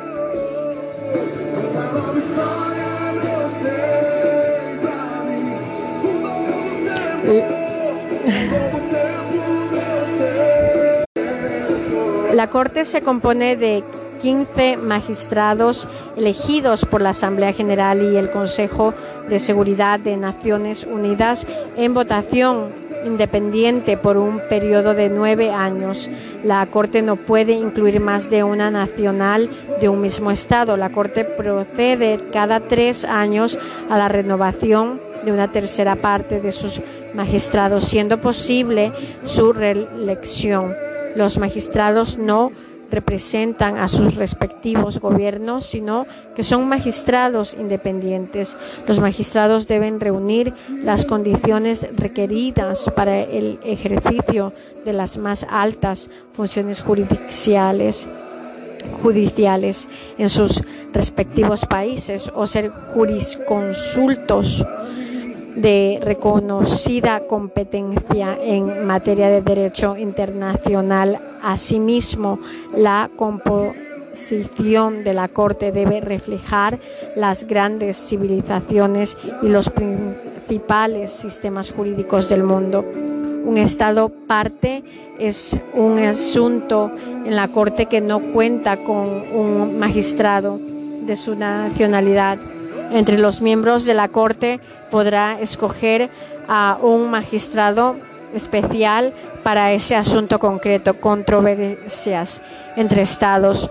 Solo los estados podrán ser partes en casos ante la Corte. La Corte Internacional de Justicia puede conocer de un asunto solo si los estados implicados han aceptado su competencia de alguna de las siguientes maneras en virtud de un acuerdo especial, un compromiso concluido entre los estados con el propósito de someter su controversia a la Corte en virtud de una cláusula jurisdiccional. En este caso, los estados son parte de un tratado en el que una de sus cláusulas prevé aceptar la jurisdicción de la Corte en caso de que surja en el futuro una controversia acerca de la interpretación o la aplicación de dicho tratado. En la actualidad, más de 300 tratados. Controversias entre estados. Solo los estados podrán ser partes en casos ante la Corte. La Corte Internacional de Justicia puede conocer un asunto solo si los estados implicados han aceptado su competencia de alguna de las siguientes maneras en virtud de un acuerdo especial, un compromiso concluido entre los estados con el propósito de someter su controversia a la Corte. En virtud de una cláusula, la jurisdiccional, en este caso los estados son parte de un tratado en el que una de sus cláusulas prevé aceptar la jurisdicción de la Corte en caso de que surja en el futuro una controversia acerca de la interpretación o la aplicación de dicho tratado. En la actualidad, más de 300 tratados o convenciones continentes um, contienen una cláusula de este tipo por el efecto recíproco de declaraciones hechas de acuerdo a los términos del estatuto y en virtud de las cuales cada uno de los estados en cuestión acepta la jurisdicción de la Corte como obligatoria en caso de diferendo con cualquier otro estado que acepte la misma obligación. En caso de disputa en cuanto a si la Corte tiene o no jurisdicción, la Corte decide el procedimiento seguido por la Corte en las controversias que le someten. Los estados está definido en su estatuto y en el reglamento adoptado en 1978 en virtud del mismo. Desde entonces, este reglamento ha sido objeto de varias modificaciones. El procedimiento incluye durante las cuales los agentes y asesores presentan sus alegatos orales. Como la Corte tiene dos idiomas oficiales, francés e inglés, todo lo escrito o dicho en un idioma es traducido al otro. Después de la fase oral, la Corte se reúne a puerta cerrada para deliberar y posteriormente pronuncia la sentencia en audiencia pública.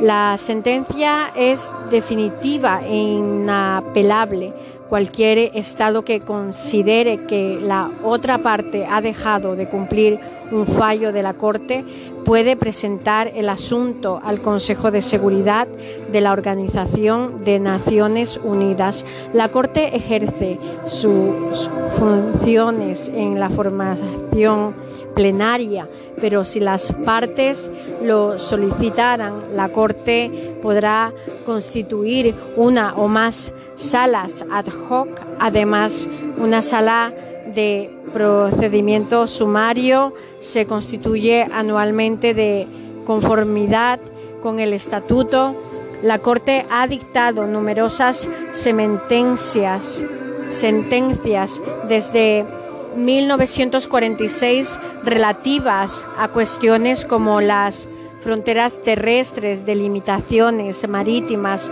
soberanía territorial, el no recurso a la fuerza, las violaciones del derecho humanitario internacional, la no injerencia en los asuntos internos de los estados, las relaciones diplomáticas, la toma de rehenes, el derecho de asilo, la nacionalidad, la tutela, el derecho de paso y el derecho económico. Procedimiento consultivo. El tribunal tiene además otra función importantísima conocida por emisión de dictámenes, opiniones consultivas. Según la versión oficial, de la Carta y el Estatuto sobre cualquier cuestión jurídica que le sea sometida por los órganos y organizaciones autorizados. La Asamblea General y el Consejo de la Seguridad están especialmente facultados para pedir dictámenes por el AR 96 de la Carta, el procedimiento consultivo de la Corte está abierto exclusivamente a las organizaciones internacionales. Están habitados para solicitar opiniones consultivas en la Corte, cinco órganos de la ONU y 16 instituciones del sistema de Naciones Unidas. Cuando recibe una solicitud de opinión consultiva, la Corte decide que estados y organizaciones pueden proporcionar información útil y les permite presentar exposiciones escritas y orales. En todos los otros aspectos, el procedimiento consultivo de las Cortes se inspira en las reglas aplicables al procedimiento contencioso. Las fuentes de derecho aplicables son las mismas.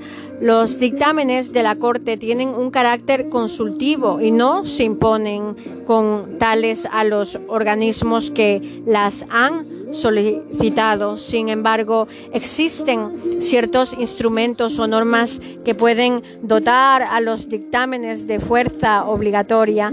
Desde 1946, la Corte ha emitido diversos dictámenes que han versado entre otros temas, sobre la conformidad de la Declaración Unilateral de Independencia relativa a Kosovo las consecuencias jurídicas de la edificación de un muro en el territorio palestino ocupado, la admisión de estados en la ONU, la reparación de daños sufridos al servicio de Naciones Unidas.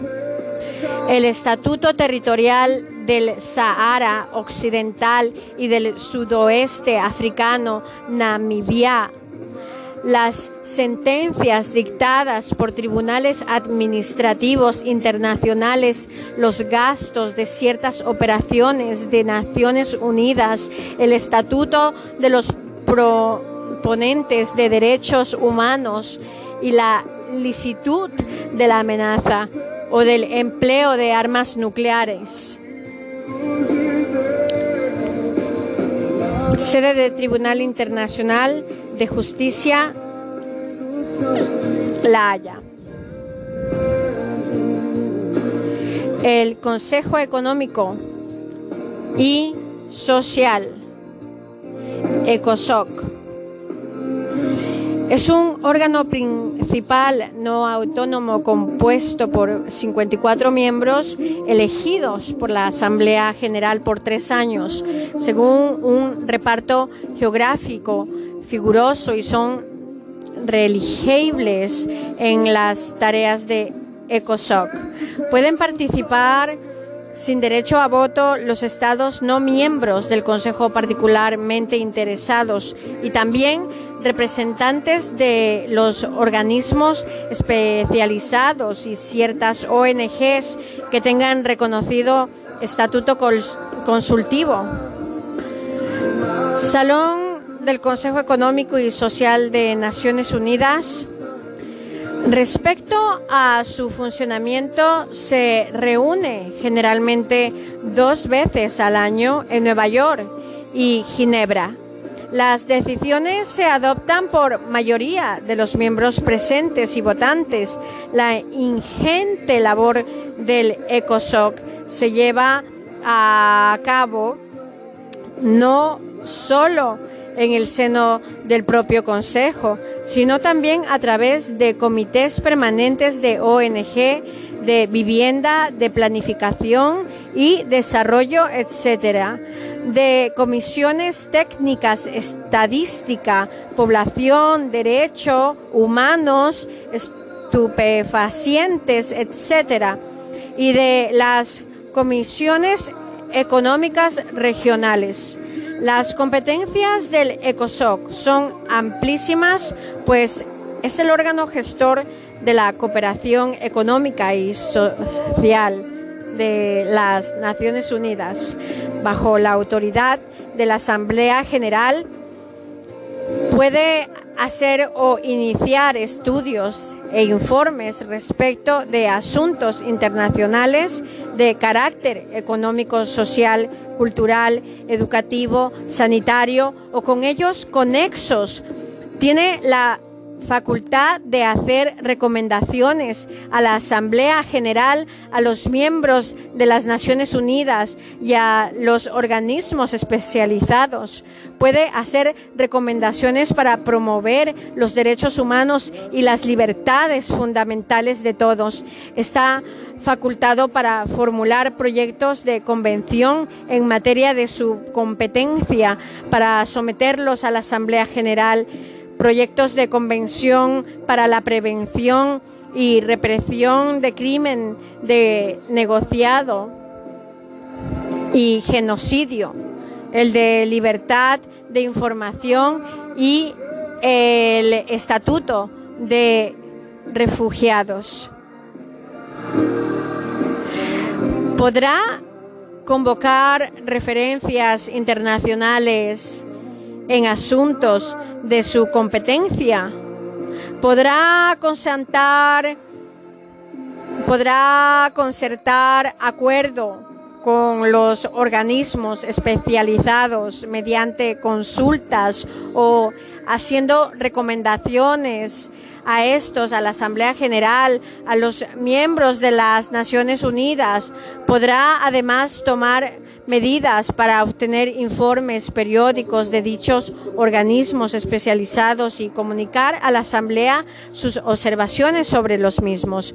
Suministrará información al Consejo de Seguridad y le prestará ayuda si lo solicita.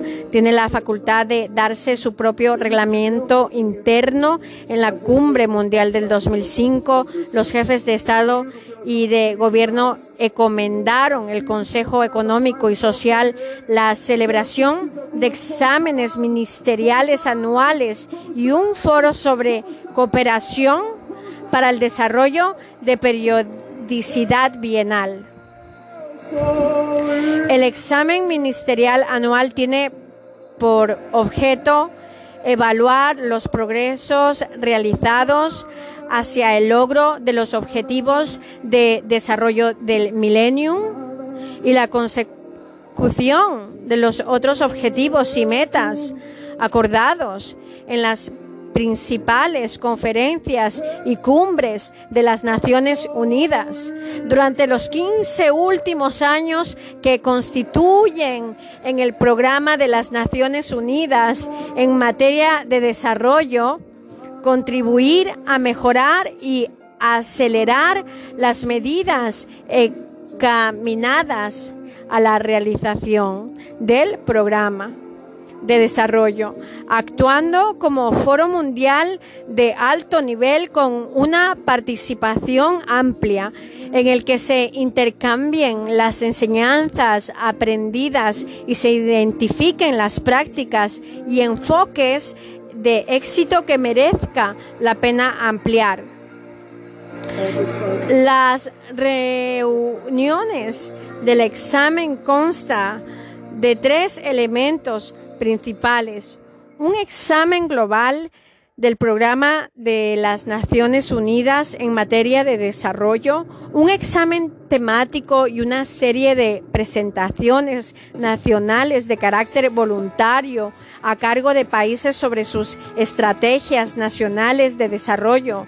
El Foro sobre Cooperación para el Desarrollo de Alto Nivel tiene periodicidad bienal con el mandato de fomentar la aplicación de los objetivos de desarrollo convenidos internacionalmente, incluidos los objetivos de desarrollo del milenio, promover el diálogo en busca de maneras eficaces, la de respaldarla.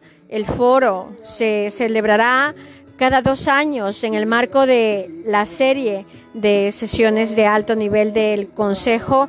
El objetivo de foro es ejercer una influencia positiva en el sistema internacional de cooperación para el desarrollo, reuniendo a todos los agentes pertinentes para que establen un diálogo sobre cuestiones fundamentales de políticas que afectan a la calidad y las repercusiones de dicha cooperación. En el foro se debe examinar cuestiones relativas a la eficacia y a la coherencia y se proporcionarán orientaciones normativas y recomendaciones sobre la manera de mejorar la cooperación internacional para el desarrollo. ECOSOC United Nations.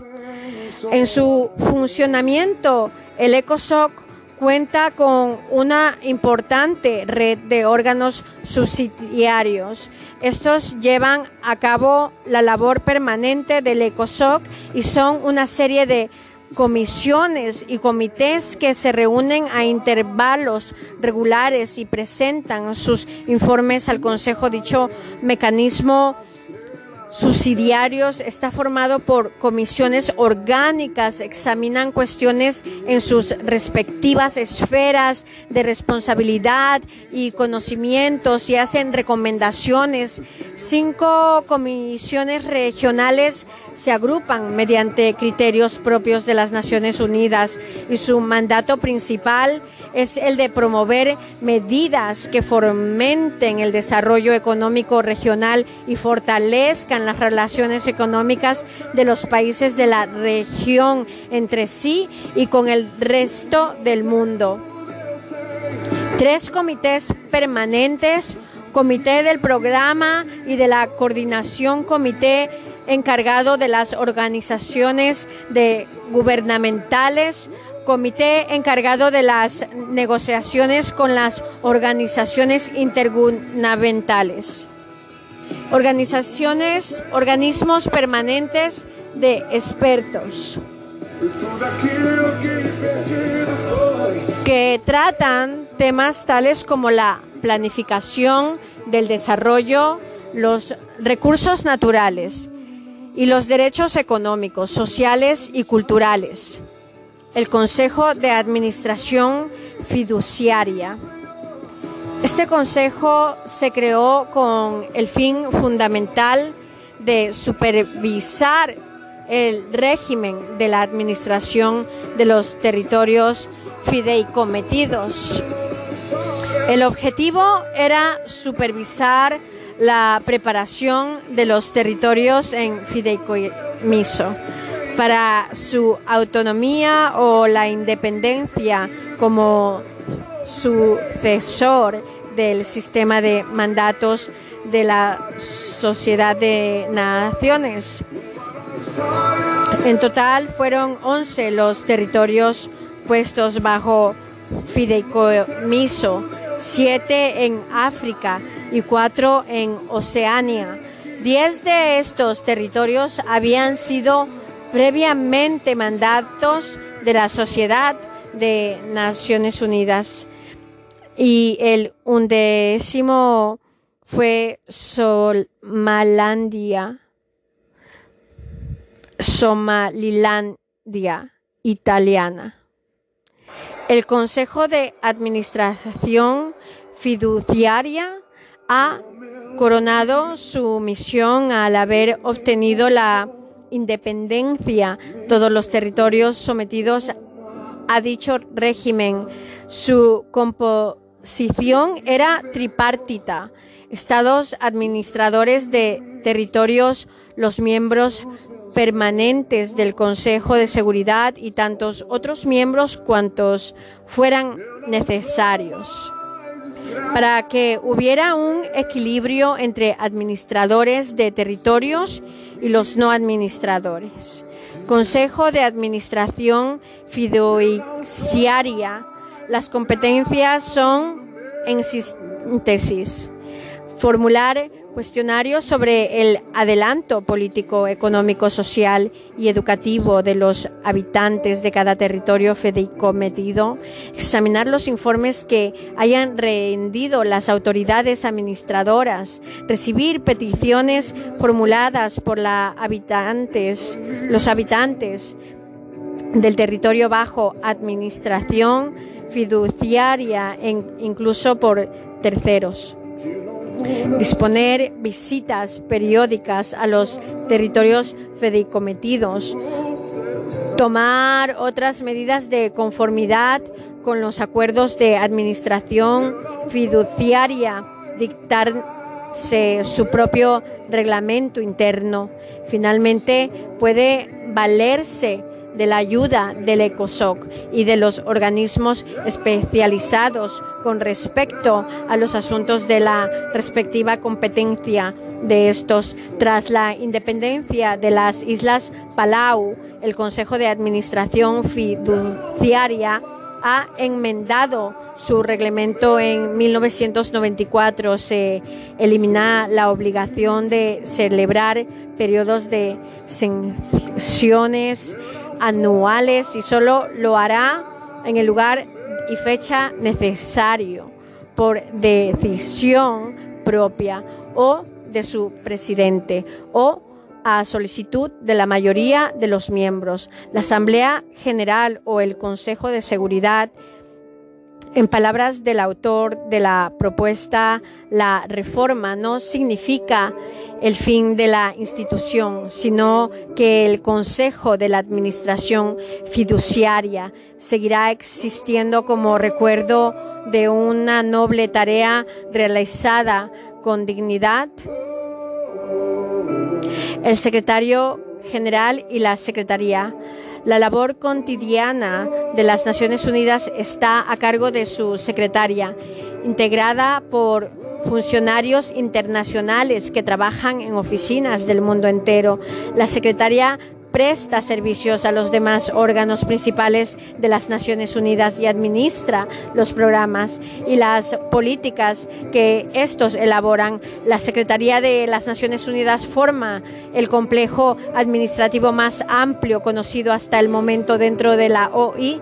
Está compuesta de un secretario general y del personal que requiera la organización como funcionarios internacionales, tanto los funcionarios como el secretario general solo rinden cuentas a las Naciones Unidas y juran no solicitar ni recibir instrucciones de ningún gobierno ni autoridad ajena a la organización. Según la Carta, los Estados miembros se comprometen a respetar el carácter exclusivamente internacional de las funciones del secretario general y del personal y a no tratar de influir sobre ellos. Aunque su sede está en Nueva York, las Naciones Unidas mantienen una presencia importante en Addis Abeba, Bangkok, Beirut, Ginebra, Nairobi, Santiago de Chile y Viena y tiene oficinas desplegadas en casi todos los países. El secretario general es la pieza central que encabeza el conjunto y en él que radica el máximo de responsabilidades. El secretario general es designado por la Asamblea General a recomendación del Consejo de Seguridad. Aunque nada se dice en la carta de la duración del mandato por acuerdo posterior de la Asamblea General y del Consejo de Seguridad. Este se fijó en cinco años y es prorrogable. El personal de la Secretaría es nombrado directamente por el secretario general del acuerdo con las reglas establecidas por la Asamblea General.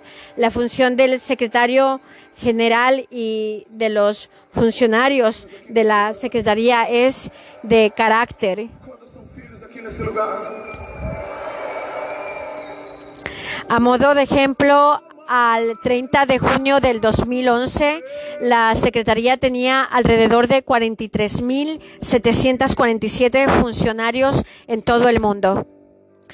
Estrictamente internacional, la propia carta contiene dos prescripciones, que no soliciten ni reciban instrucciones de ningún gobierno ni autoridad ajena a la organización abstenerse de actuar en forma alguna que sea incompatible con su condición de funcionarios responsables únicamente ante la organización.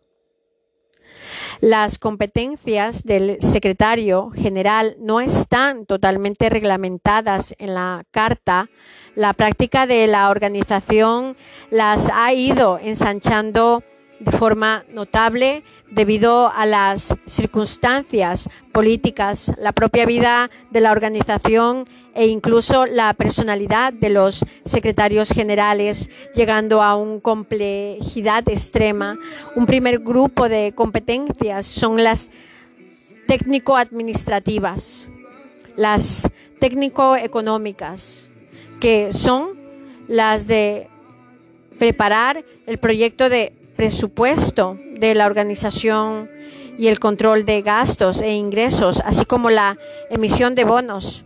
Las técnico-organizativas que se manifiestan en la organización del trabajo burocrático de los distintos órganos de las NU y en la ejecución de las decisiones de los mismos, contratación de personal, reorganización interna de la secretaria, etcétera.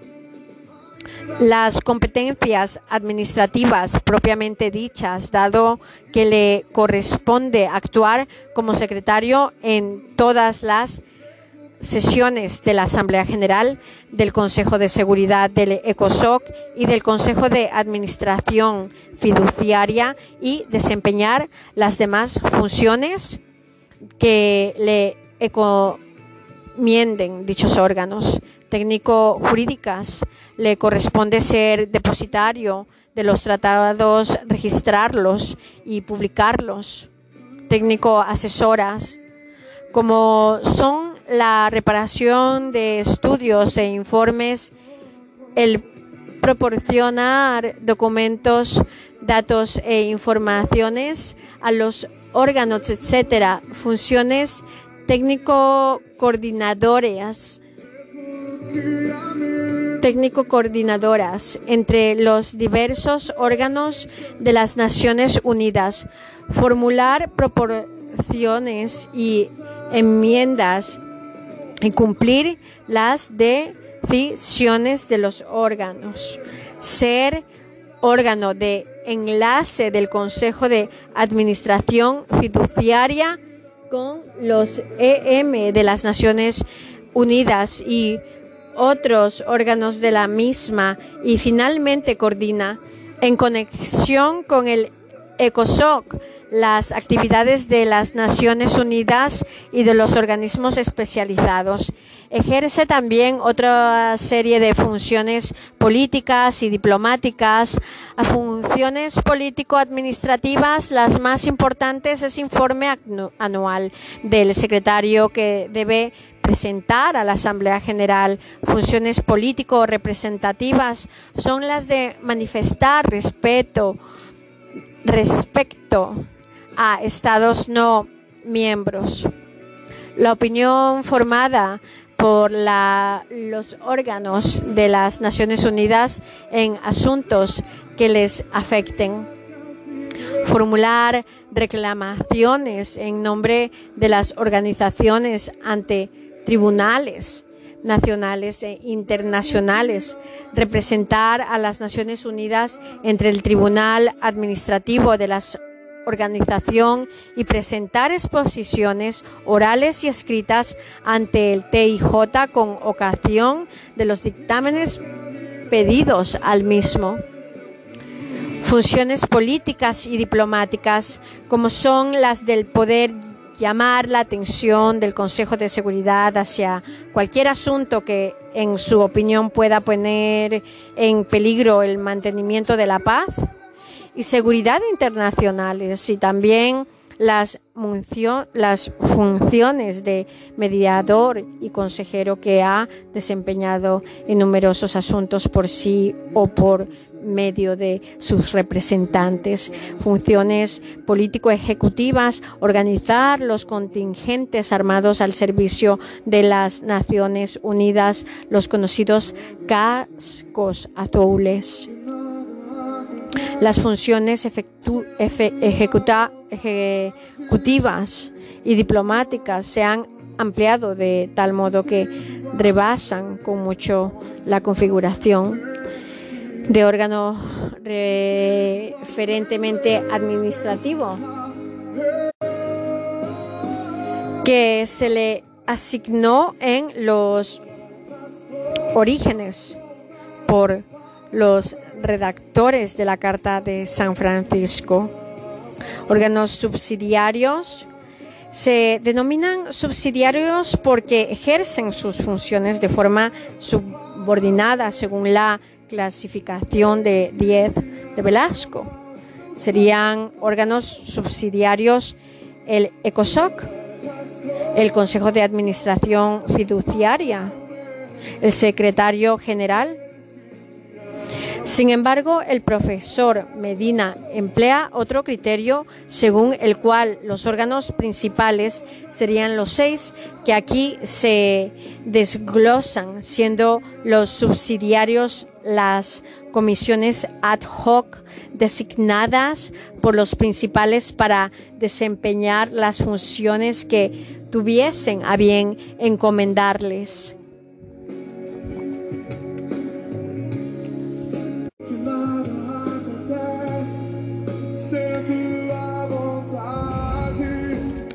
El orden internacional y las Naciones Unidas, la Organización de las Naciones Unidas y el mantenimiento de la paz, la seguridad internacionales, el primer propósito de las en y objetivo fundamental de la organización es mantener la paz, la seguridad internacionales para su consecución.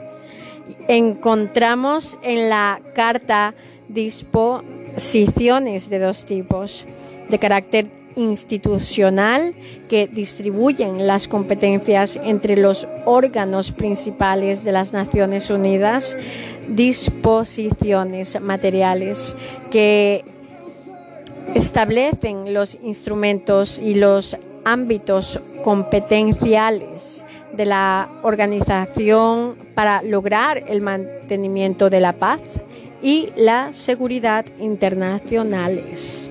Corresponde a la Asamblea General, órgano político de representación universal, considerar los principios generales de la cooperación en el mantenimiento de la paz y seguridad internacionales, incluso los principios que rigen el desarme y la regulación de armamentos y Podrá también hacer recomendaciones sobre tales principios a los miembros o al Consejo de Seguridad o a este, aquellos. La Asamblea General ha aprobado un gran número de resoluciones, entre las que destacan por su especial importancia la RES 2625 de 1970, Declaración sobre los principios de derecho internacional referentes a las relaciones de amistad y a la cooperación entre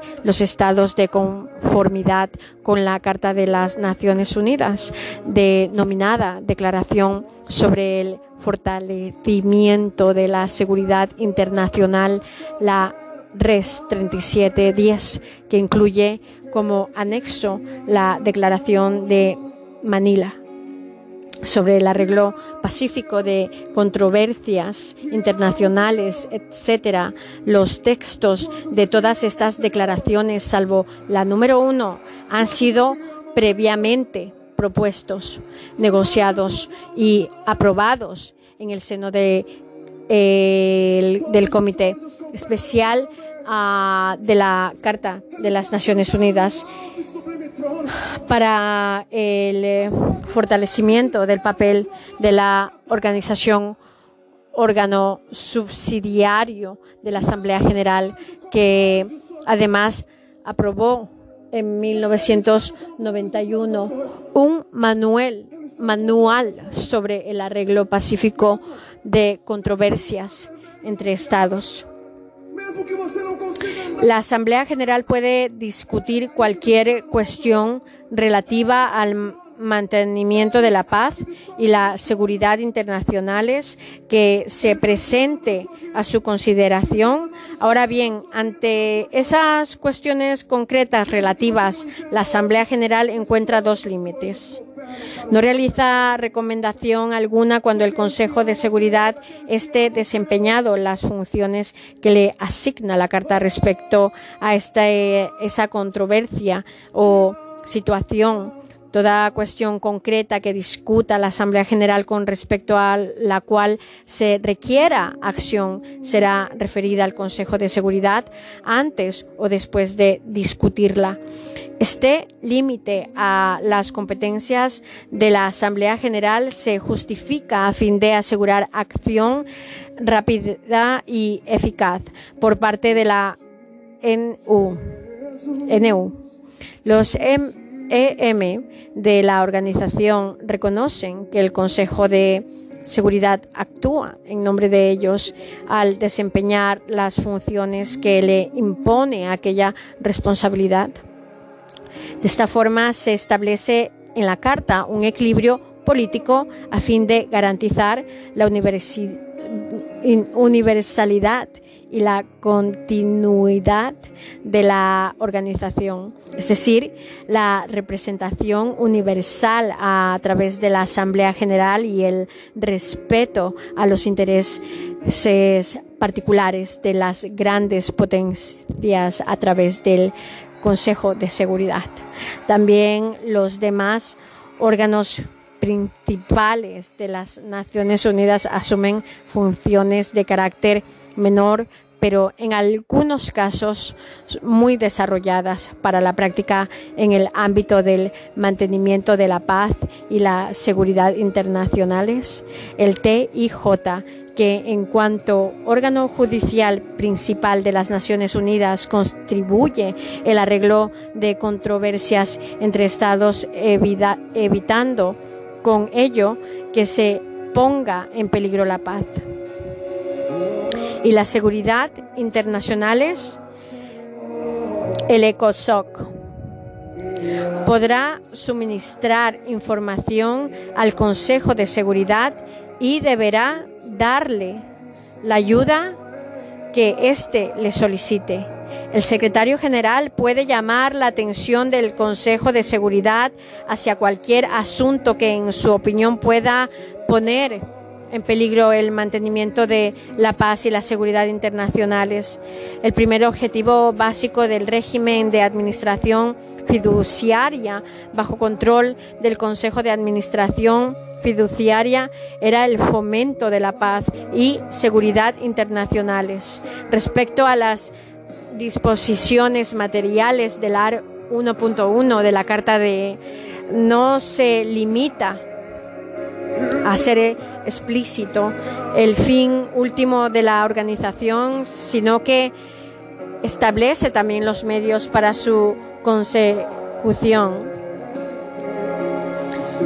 Tomar medidas colectivas eficaces para prevenir y eliminar amenazas a la paz y para suprimir actos de agresión u otros quebrantamientos de la paz y lograr por medios pacíficos y de conformidad con los principios de la justicia y del derecho internacional, el ajuste o arreglo de controversias o situaciones internacionales susceptibles de conducir a quebrantamientos de la paz.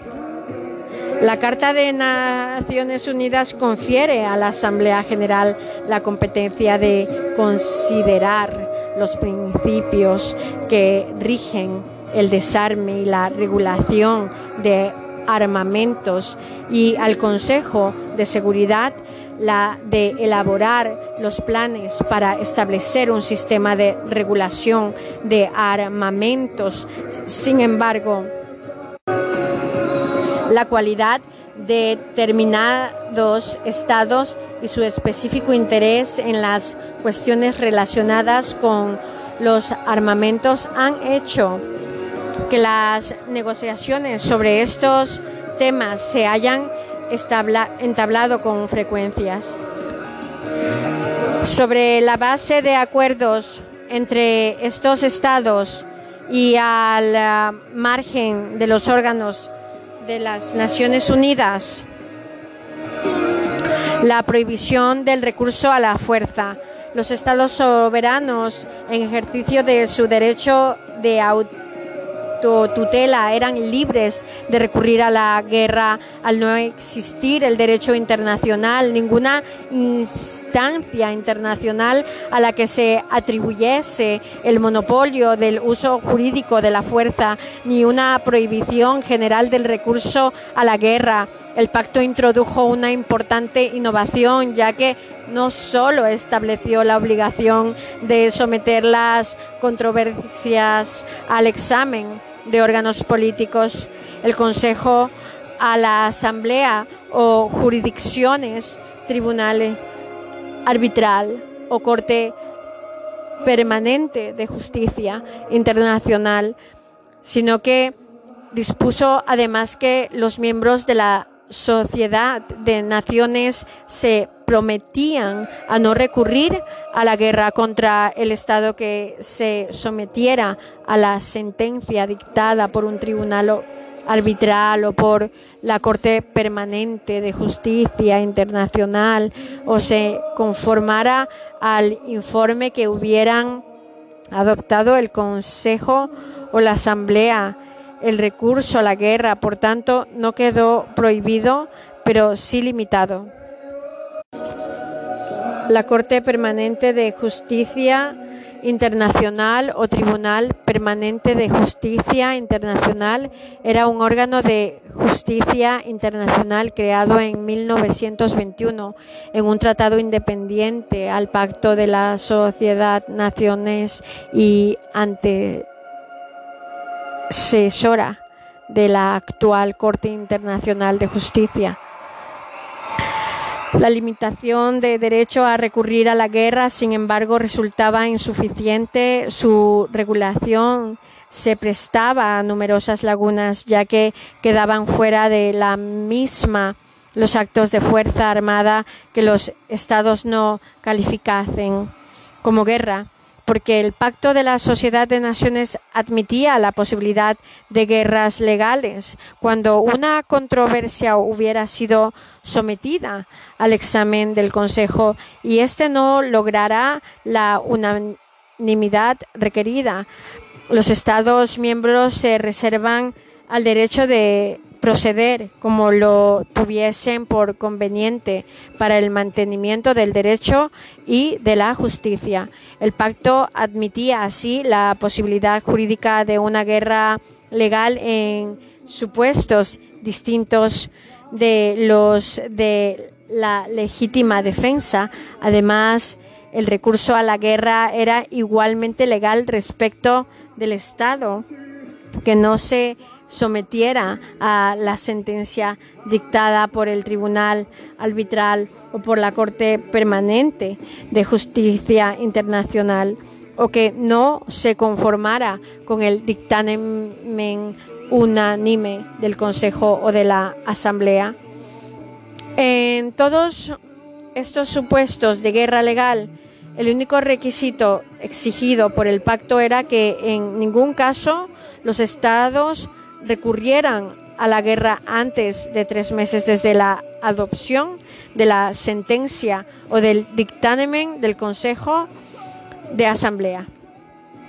Desde el comienzo, la vida de la Sociedad de Naciones se intentó poner remedio a estas lagunas.